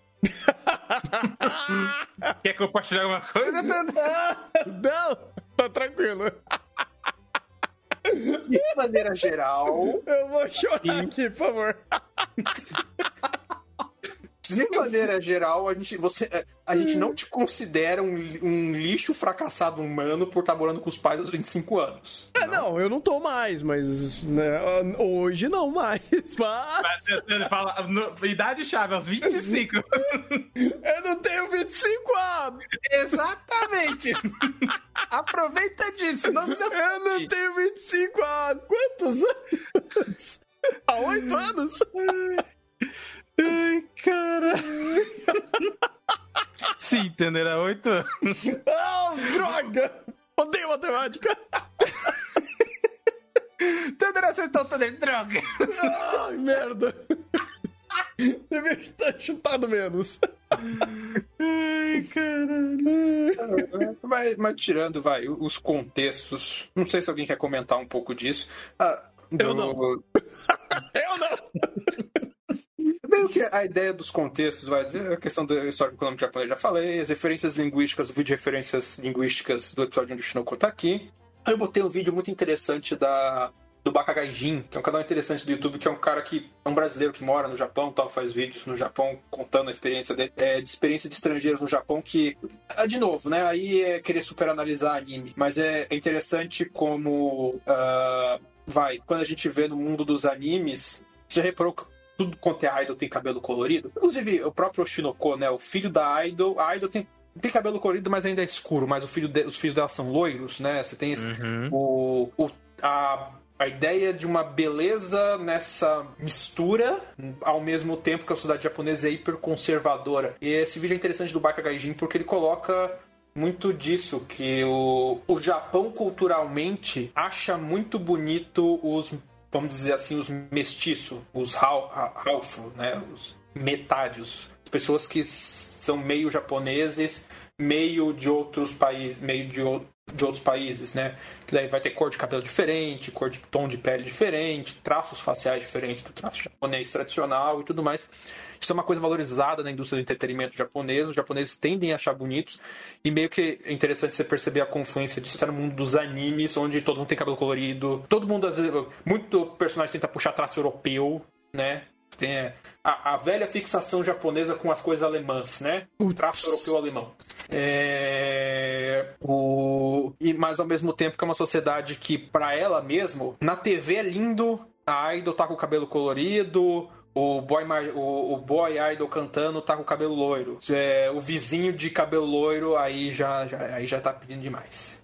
E já, já, já, já, já forçou a barra. Tá, tá estranho isso aí, hein? É, mas é um, um vídeo interessante, porque aí eu já não sei quanto.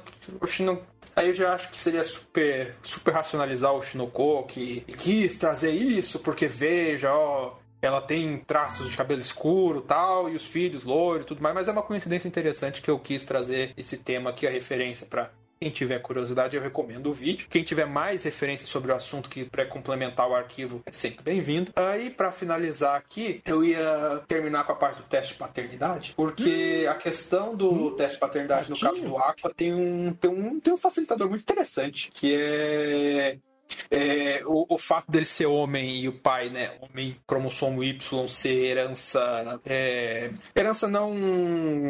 não autossômica, né? É, assim como é uma herança que passa direto para pai para filho sem misturar, né? Você recebe o cromossomo Y do seu pai praticamente sem alteração, como ele recebeu do seu avô, etc, etc, etc, etc, etc. Meio que facilita a vida do Aqua.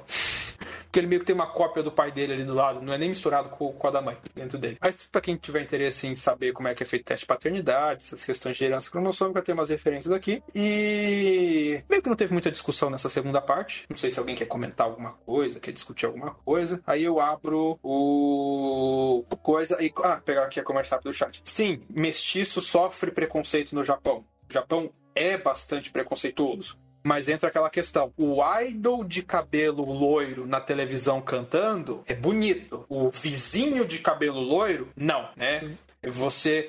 É, você valoriza o de fora. Aquela coisa, de, o ídolo de fora tá ali se expressando, o artista, nossa, que bonito. Fora. O, Do meu lado, não. O artista de cabelo loiro é bonito. O, o vizinho de cabelo loiro é um perigo.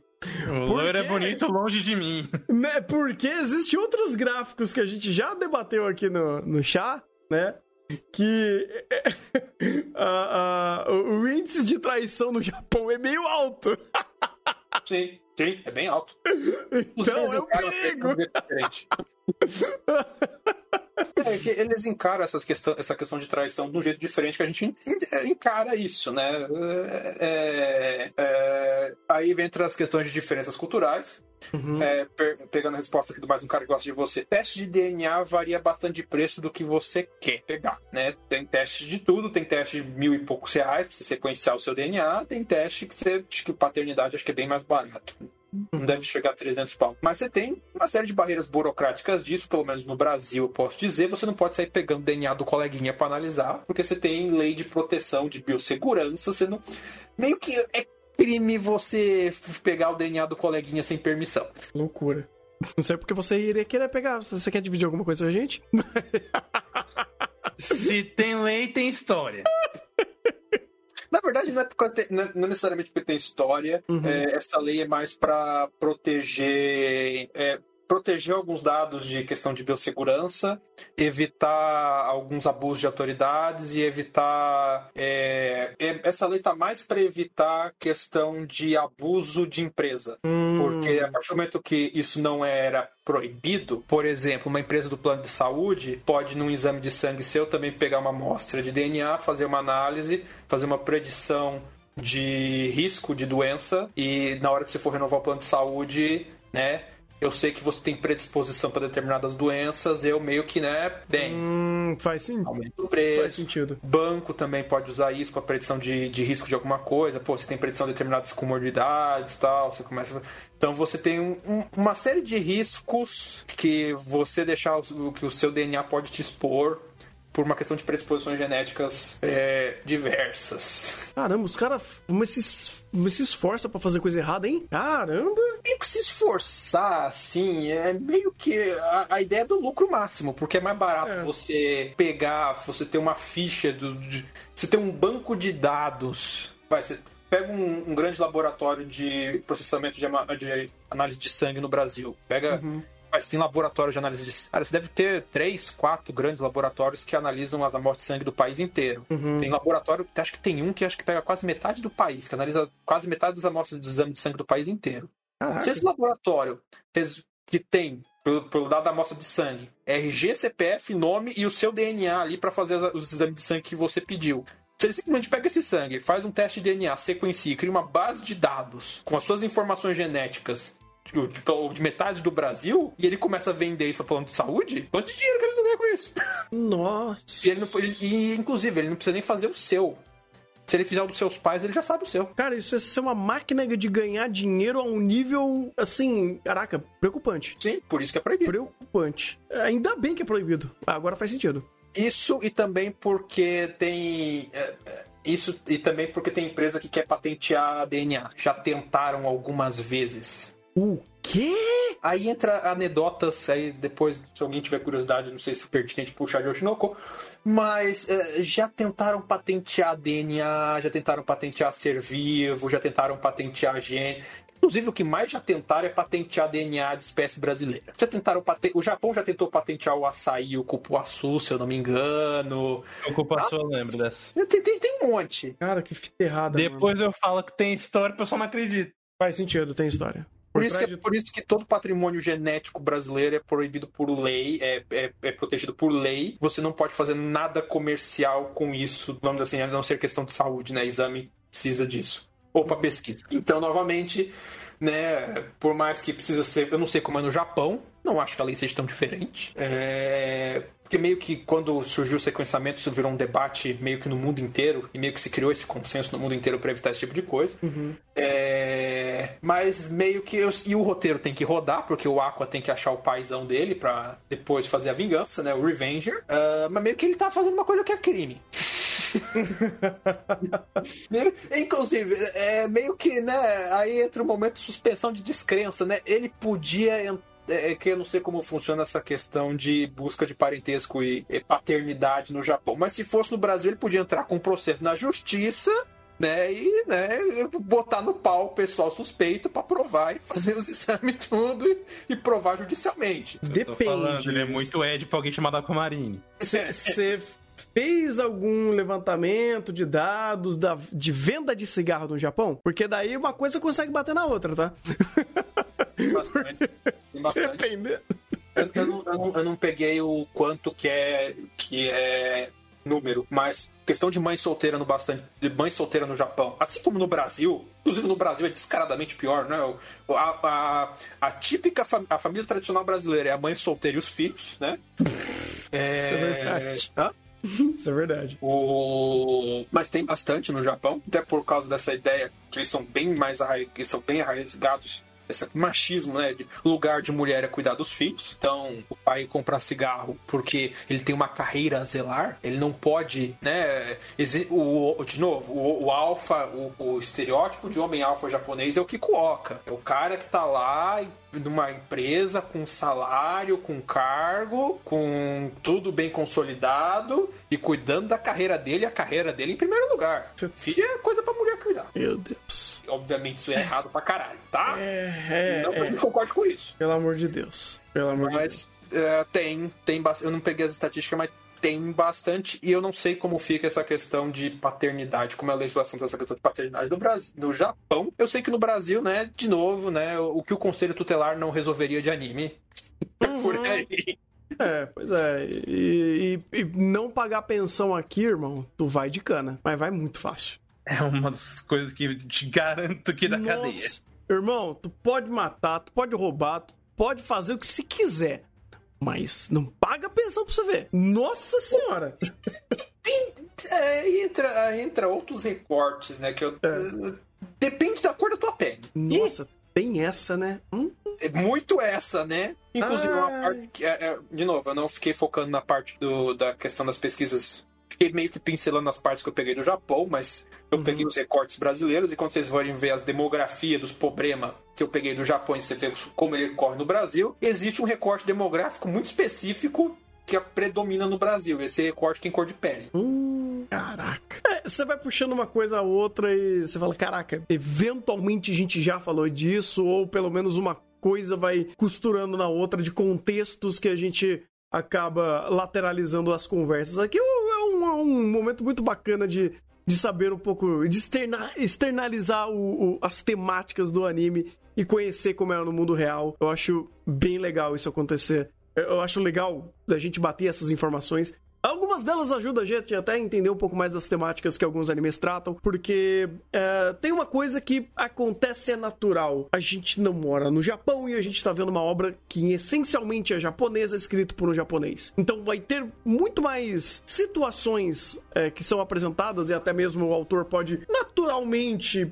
apresentar como uma forma mundana, que como a gente não tem essa, esse contexto, a gente acaba não tendo essa mesma visão, né? Ou essa mesma. É, é, é, esses, essas etapas previamente não explicadas. É, mas é bem bacana essa, essas conversas. Novamente, todos os links vão estar aqui na descrição, é, aqui no, no nosso link de referências. Tem muitas coisas bacanas lá e cuidado com alguns links, né? Não abram em lugar público.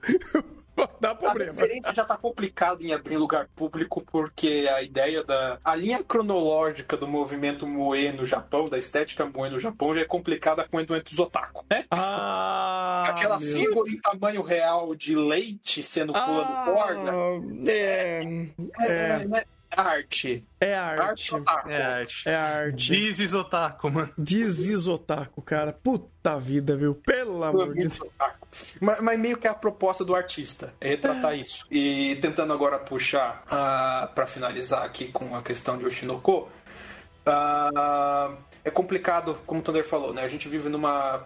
A gente não vivencia a realidade que.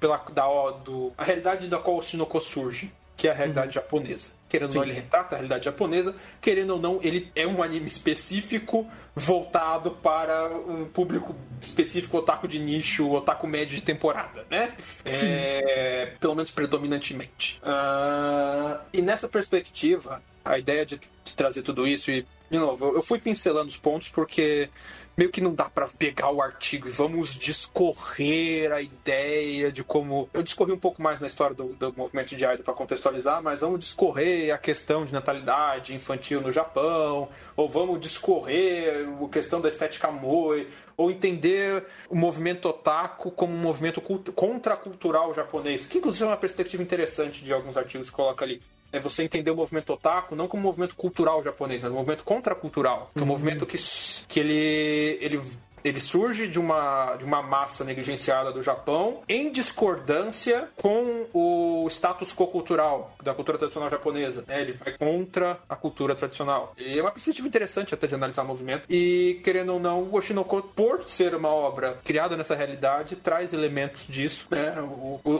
o, o- diretor, que é o mentor nosso protagonista, ser esse, esse, esse japonês mais novo que não pegou o milagre econômico japonês, não consegue, vive de frila de uma indústria que é bastante complicada em dinheiro, não tem estabilidade financeira, vive na casa dos pais. Ou esses adolescentes estão indo para a indústria de entretenimento, que é uma indústria que está cheia de problemas, ou a situação da mãe deles, que dentro, na perspectiva da indústria de entretenimento pode ser uma situação muito tensa da indústria japonesa, né? Pô, uma, uma adolescente de 16 anos engravidando, uma atriz de 16 anos engravidando dentro da indústria de entretenimento.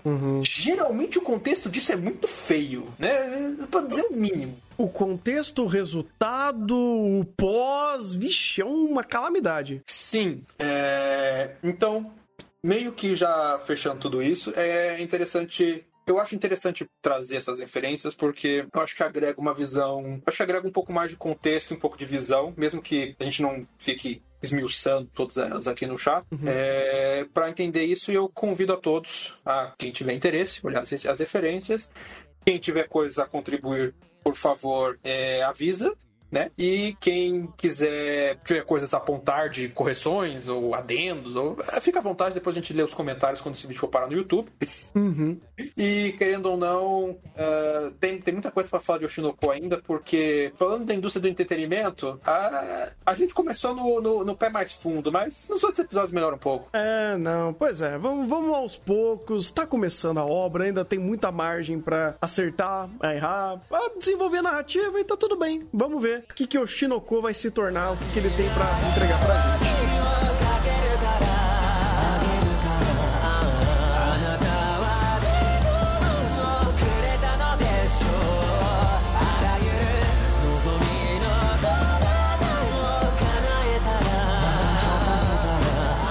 あなたに星に願いをかけて 戻れないから大切にするの始めないなら高をくくれるよ楽になる日はまず来ない日々の中に集まる悲し。い光生まれえ好きだってばそうこんなし誰を生きたか忘れちゃっ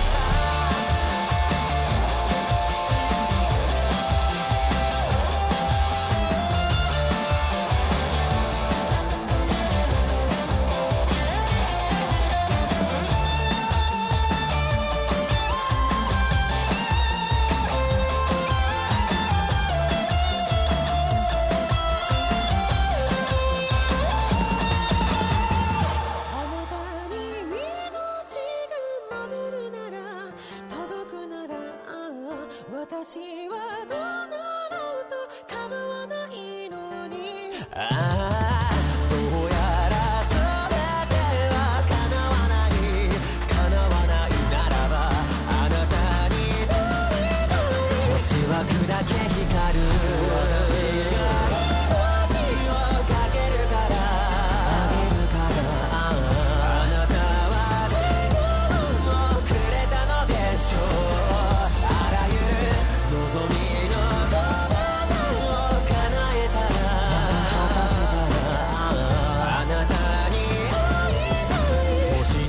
願いをかけて。さあ星の子たちよよくお眠りなさい。輝きは鈍らないあなたたちならば。さあ星の子たちよよく狙いなさい。瞬きを許さないあなたたちならば。